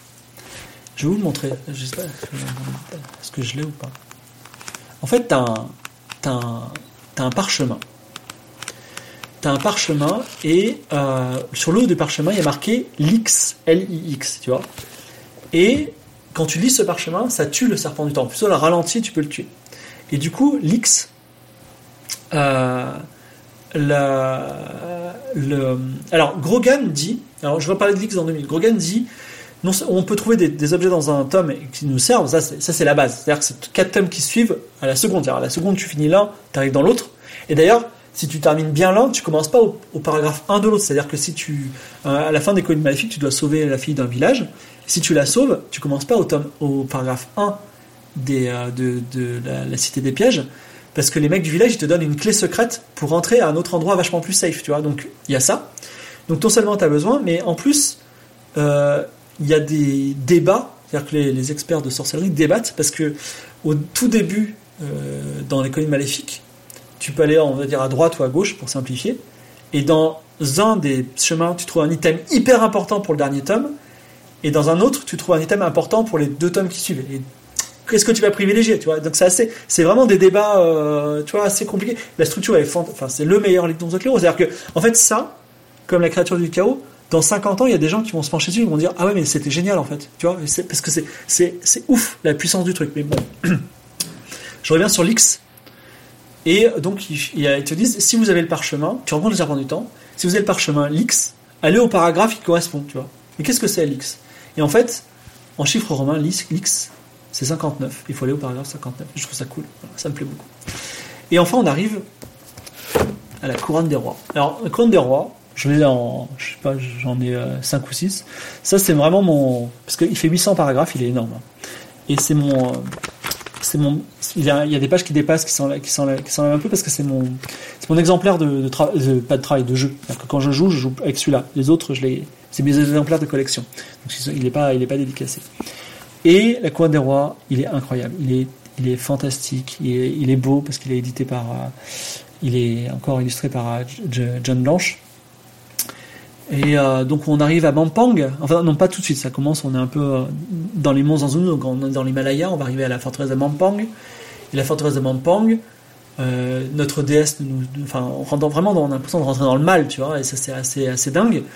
Et B, tu peux rentrer un peu incognito aussi, si tu as tué les sept serpents. Du coup, c'est un peu plus simple.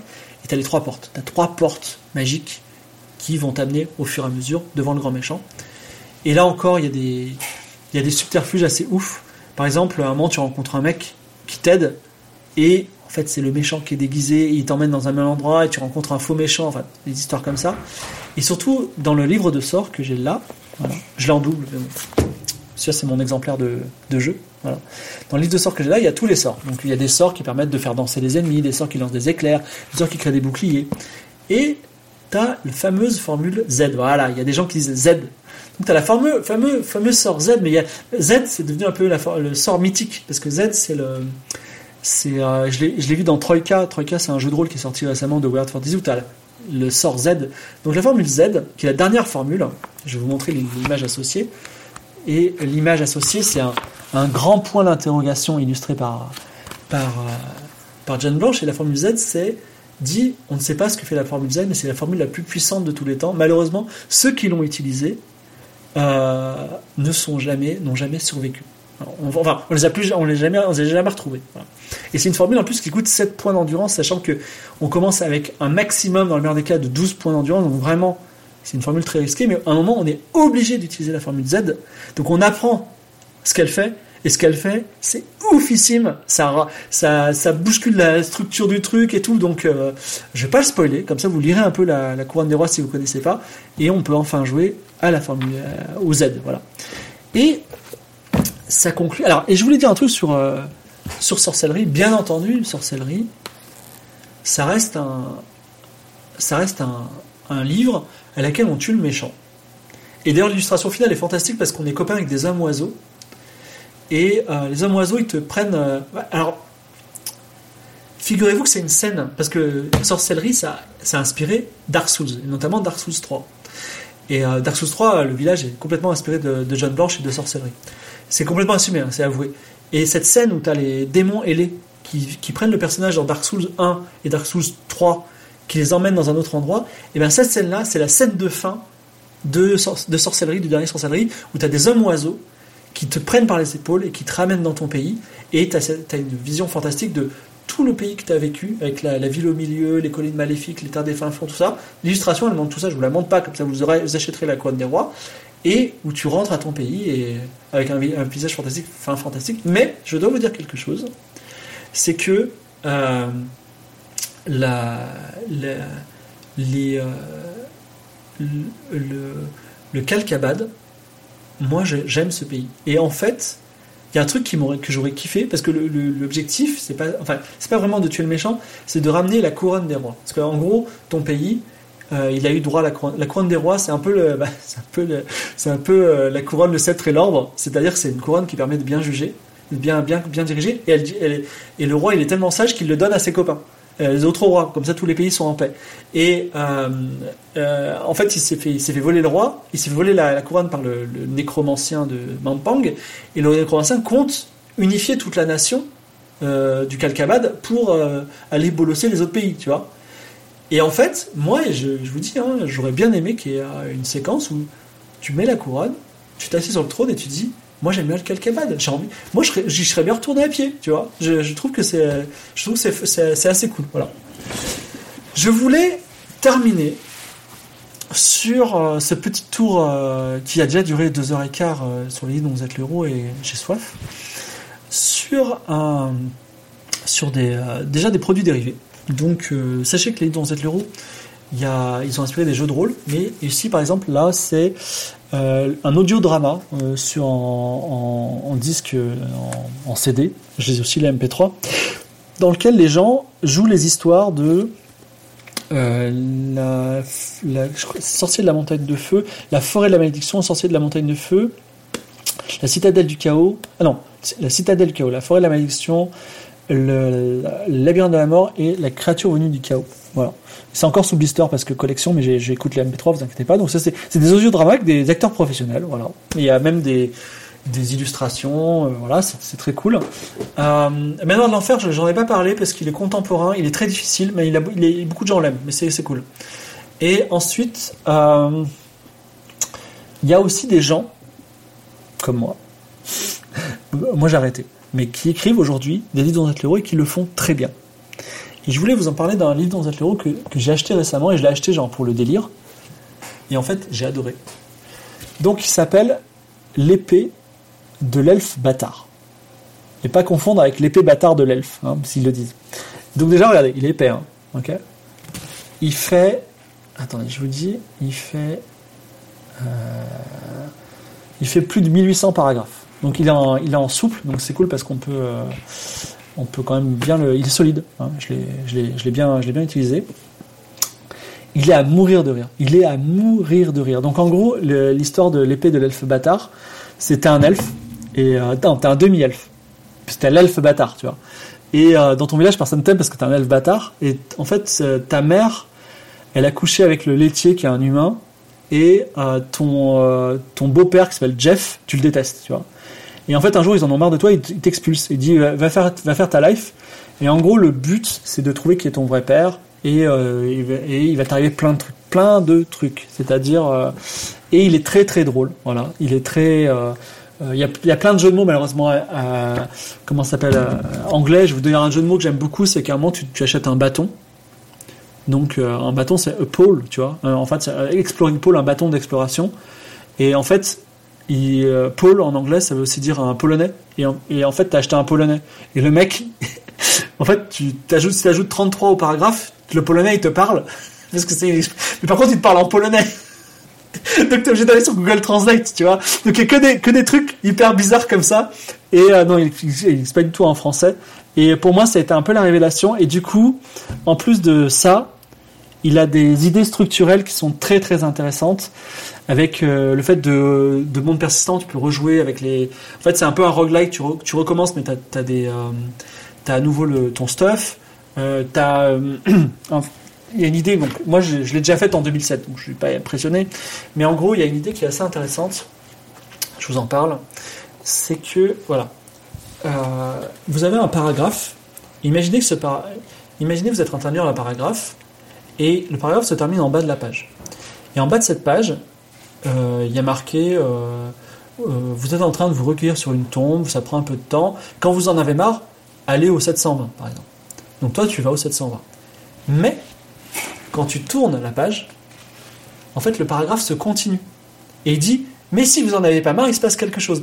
Donc, il joue sur la maquette du livre pour créer des nouveaux systèmes d'interaction. Ça, c'est pas mal. Après, j'ai envie de dire rien de nouveau. J'ai exploré ça. Mais le fait de le voir là, ça m'a donné vachement d'émotion. Et du coup, je suis devenu vachement pote avec ce mec. Il en a fait d'autres. Et c'est un anglais. Hein. Et euh, il est plein d'humour. Il est très cool. Et il est très esprit. Euh, pas Game of Thrones, mais très esprit Niklas, c'est-à-dire euh, le demi-elfe. Euh, enfin, quand tu rencontres un dragon, bon, tu peux le combattre, tu peux lui parler, et parfois tu peux coucher avec. Donc c'est c'est vraiment euh, c'est c'est assez cool. Et c'est en tout cas ça m'a ça m'a beaucoup plu. Si vous avez des questions, dernier round de questions avant qu'on termine ce merveilleux stream sur les Z l'euro, sachez qu'il est possible que je retourne à l'attaque parce qu'il y a beaucoup de séries dont je n'ai pas parlé. Et également, alors, attendez. Donc, Trometiev me dit mes premières expériences enfants sont les BD, les 100 trucs. Je crois que c'est plutôt les 1000, mais ouais. Euh, c'est bien pour les enfants. Moi, je, dis, je trouve que l'interactivité. Arwad Surcouf. Alors, Arwad Surcouf a fait des très bonnes BD interactives. Mais le faire comme euh, on l'a fait à l'époque, c'est-à-dire en bas de la case rendez-vous à telle page, telle case, ça marche pas très bien. Mais on peut on peut inventer des BD euh, des BD. D'ailleurs, Erwan Surcouf avait des des, couvertures alternatives des grands classiques des livres dont vous notamment Le Sorcier de la Montagne de Feu, qui sont magnifiques. Et Yann Livingstone est au courant et il a même fait un PowerPoint des, couvertures de Erwan Surcouf, qui est un auteur français. Alors, quel est le meilleur pour commencer euh, pour euh, les adultes novices? Moi, je dirais, si t'es adulte, euh, la série Sorcellerie est bien parce que ça, a été pensé pour les adultes. Voilà. C'est une aventure qui fait un peu peur. voilà. Alors, ça s'appelle The Sword of the Bastard Elf. Quand on me demande, voilà. Alors, il y a aussi un truc drôle. Je attendez. Arrêtez de poser des questions en une seconde. Je dis un truc drôle sur The Sword of Bastard Elf. C'est que vous avez vu peut-être le film Princess Bride, mais vous n'avez peut-être pas lu le livre Princess Bride, mais dans Princess Bride, en fait, il y, y, a une sorte de méta-histoire dans laquelle ils disent nous on est l'éditeur, on a reçu ce bouquin, on n'a pas trop compris, on vous l'édite quand même, tu vois, genre ils, trichent un peu. Et là c'est pareil. D'abord été dit, disent, on a reçu ce livre, on comprend rien, on a décidé de l'éditer, le mec est devenu fou, tu vois, il y a toute une méta-histoire sur le livre, donc je trouve ça, je trouve ça pas bien. Les livres d'Aria. Alors je reprends la question. Les livres d'Aria, c'est des livres que j'ai écrits au tout début en 2007 euh, où j'ai voulu transmettre tout mon savoir et toutes mes recherches sur les dons héros et c'est un hommage à sorcellerie. Donc il y a beaucoup de structures de sorcellerie. J'ai créé l'Osmanli à cette, époque-là et euh, je me suis éclaté. Et, euh, du coup là, on va les rééditer. Ils sont largement transformés. Il y a, deux relecteurs derrière, deux réécriteurs. Et en plus, il y a des trucs que je n'accepte plus aujourd'hui. J'en suis pas très fier.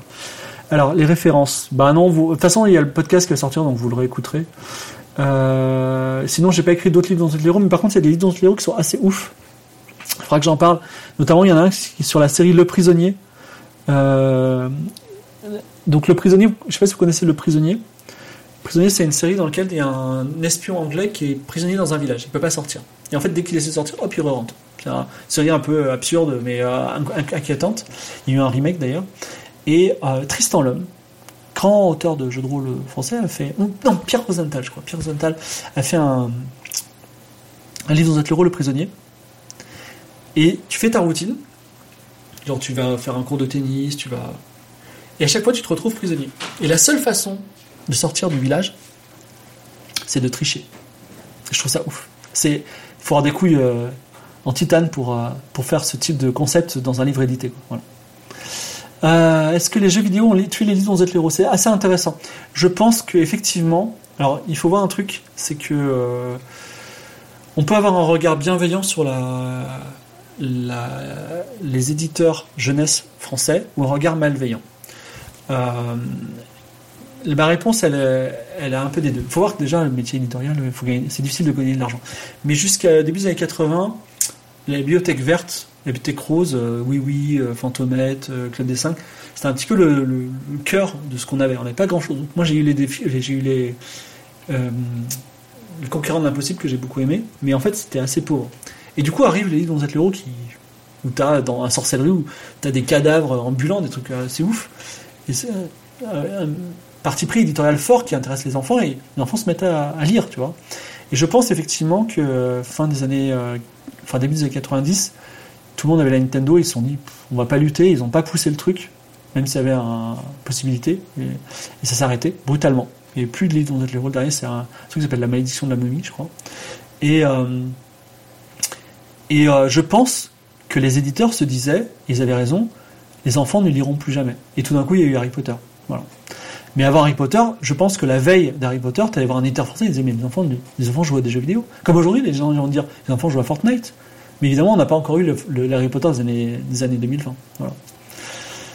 Euh, Qu'est-ce qu'il y a d'autre? Euh, Qu'est-ce que vous dites? Top 3 des livres dont vous êtes le héros?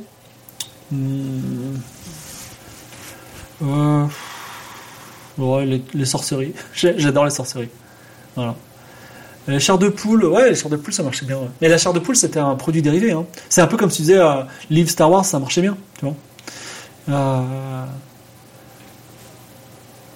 Voilà. Euh, donc le, nom des apps, le nom des apps pour jouer à des, jeux vidéo, c'est tous les jeux de Tin Man Game, T-I-N, donc l'homme d'étain, T-I-N, M-A-N, G-A-M-E-S. D'ailleurs, ils veulent faire un, un de la montagne de feu un peu en 3D, tu vois. J'y crois pas trop. C'est pas trop mon délire.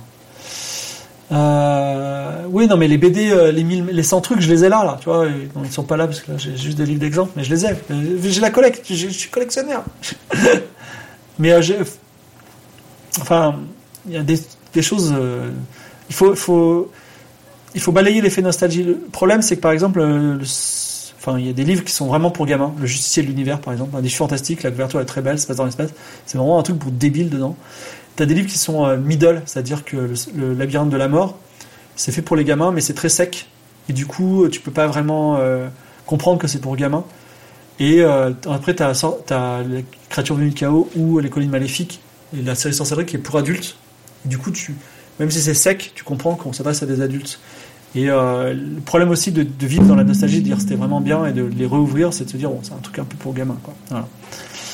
Euh, qu'est-ce qu'il y a d'autre? Le Quasar, saga Quasar. J'en ai quelques-uns là, c'est un peu moche. C'est des livres, des petits livres français euh, gris, euh, vraiment très très très ludiques. c'est pas mon délire. C'est pas, ils sont pas très cotés, mais il faut les avoir quand, quand t'es collectionneur. Est-ce que sans sorcerie, j'aurais la même passion des livres interactifs? En fait, s'il n'y avait pas eu sorcellerie, il y aurait eu la créature d'une chaos. S'il n'y avait pas eu les créatures d'une chaos, il y aurait eu les loups solitaires, tu vois. Donc, en fait, en vrai, de loin, un loup solitaire, les six premiers de loup solitaire et les quatre de sorcellerie, c'est une grande aventure. Voilà. Loup solitaire, c'est un peu euh, une série télé. Euh, sorcellerie, c'est les, c'est Anneaux, tu vois. C'est un peu. Donc de loin, c'est, aussi intéressant. Euh, non, je n'ai pas. J'aime bien ce que fait le Scriptarium, même si j'ai fait un, gros warning tout à l'heure sur la première édition de, de l'Héros. Je je pense que les, les, jeux de rôle et les Donjons et sont quand même deux choses très différentes. Les univers sont, sont fabriqués de façon différente. C'est bien de se, de se, mettre à l'aise dans l'univers euh, de Titan, mais euh, c'est un univers qui a été créé début des années 80. Euh, il y a peut-être mieux depuis. Voilà. Mais c'est bien, enfin, c'est un bel univers où on se, on se replonge. Hein. Ah, qu'est-ce que vous dites? Aria serait devenu un monde de cultistes. Euh, non, Manoir, alors Manoir de l'Enfer, beaucoup en parlent. Donc, Manoir de l'Enfer, euh, puisque vous en parlez, je vais en parler un petit peu. Il a marqué beaucoup de gens parce que c'est un, livre contemporain.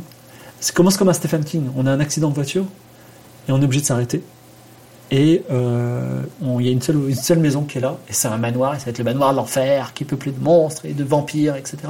Et à noter qu'il y a une... Ah oui, j'ai oublié de dire, j'ai oublié quelque chose de très important. Herbie Brennan, l'auteur pour enfants qui fait des farces, il a fait euh, Loup Ardent, qui est un petit peu pour adultes, il a fait La quête du Graal, mais il a fait aussi un truc qui s'appelle Terreur, je crois. Horreur.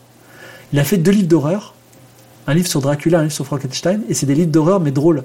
C'est-à-dire que euh, à un moment, je me souviens que tu te fais attaquer par une pomme vampire, et il dit, et pas n'importe laquelle, une Apple Granny Smith vampire, c'est les pires, tu vois, que des trucs comme ça. Il y a un lapin vampire qui suce le sang des carottes, enfin, tu vois, c'est, très rigolo. Et dans ces jeux, on peut jouer soit le chasseur de vampires, soit Dracula. Et on, visite les mêmes lieux et on essaie de se tuer l'un l'autre. C'est pas mal.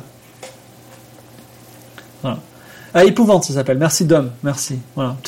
Mais je vous ai dit, hein, j'ai fait tout en streaming, j'ai rien préparé, c'est pas structuré, c'est un peu, c'est à la dase, voilà. Et euh, Ouais, bah c'est cool.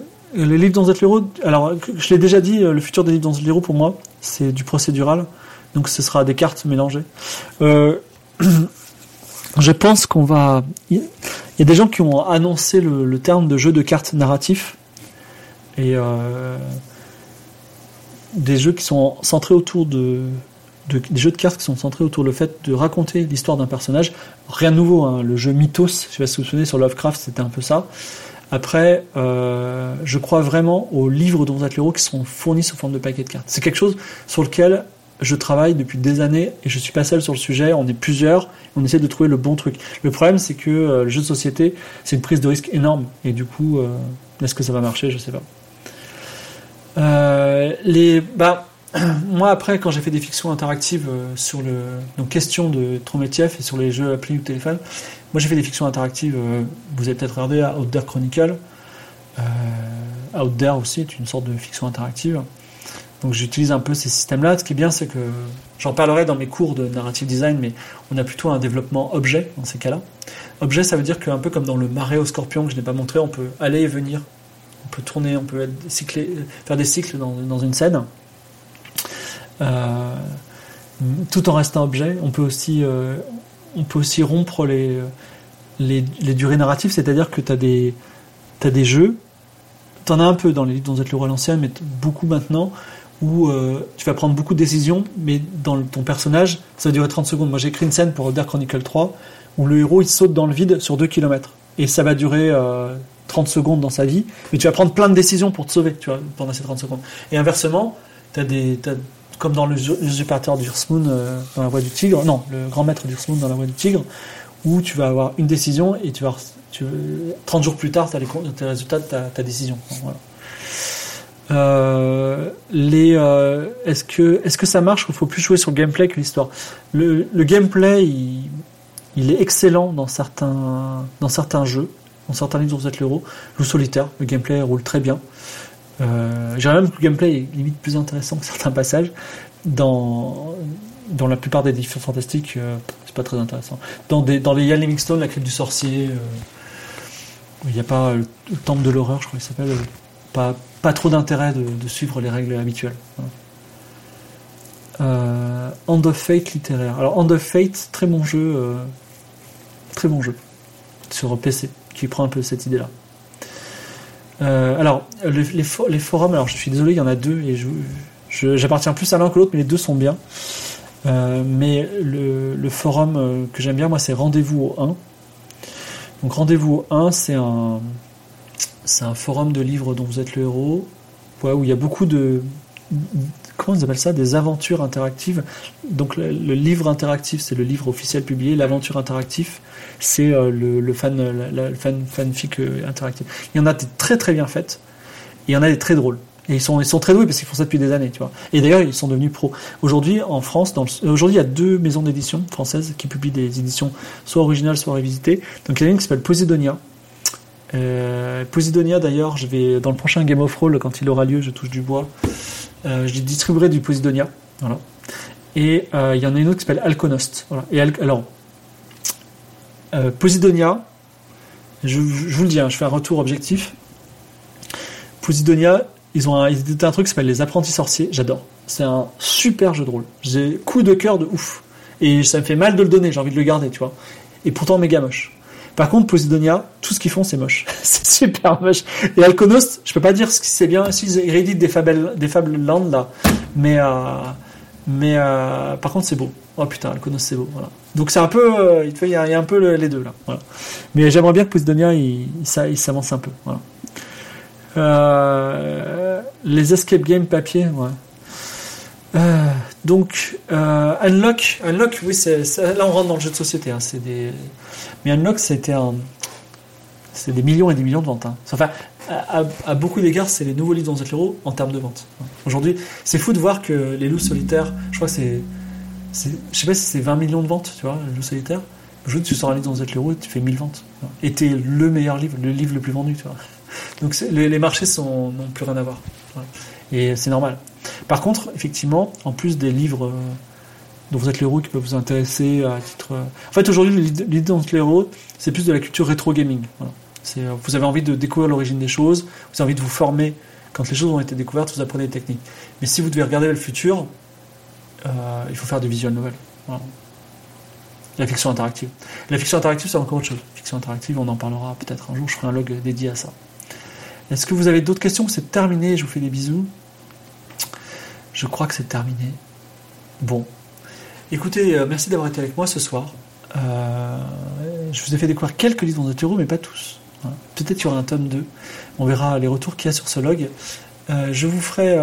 ouais, prochain, prochain, prochain, prochaine édition sera peut-être du podcast. enfin, sera peut-être mes cours de narrative design en podcast. Et sinon, j'annonce tel. ça sert à rien que je dise dans dans le, dans le dans le log, mais je le dis quand même parce que le log c'est un peu un format, un format à la cool. J'annonce tel Cobra en, finale de Rugby que très bientôt, cette semaine, nous reprenons les jeux de rôle avec l'équipe. Alors ce sera des jeux de rôle euh, streamés à distance, mais ce sera des jeux de rôle. Et euh, merci d'avoir été là. Merci, ça me fait plaisir. Euh, également, si le jeu de rôle, alors je fais un peu de pub, hein, si le jeu de rôle ça vous intéresse, si Game of Thrones vous manque, nous avons ouvert sur le Facebook de Game of Roll, un jeu de rôle qui euh, il y a une aventure par jour. N'hésitez pas à nous joindre et ce sera cool. Et, euh, Merci à tous, je vous fais des bisous et puis à bientôt. Alors, je, dis au revoir aux gens qui écoutent le log, au revoir le log, merci et rendez-vous pour un prochain log qui sera peut-être fait par l'âme.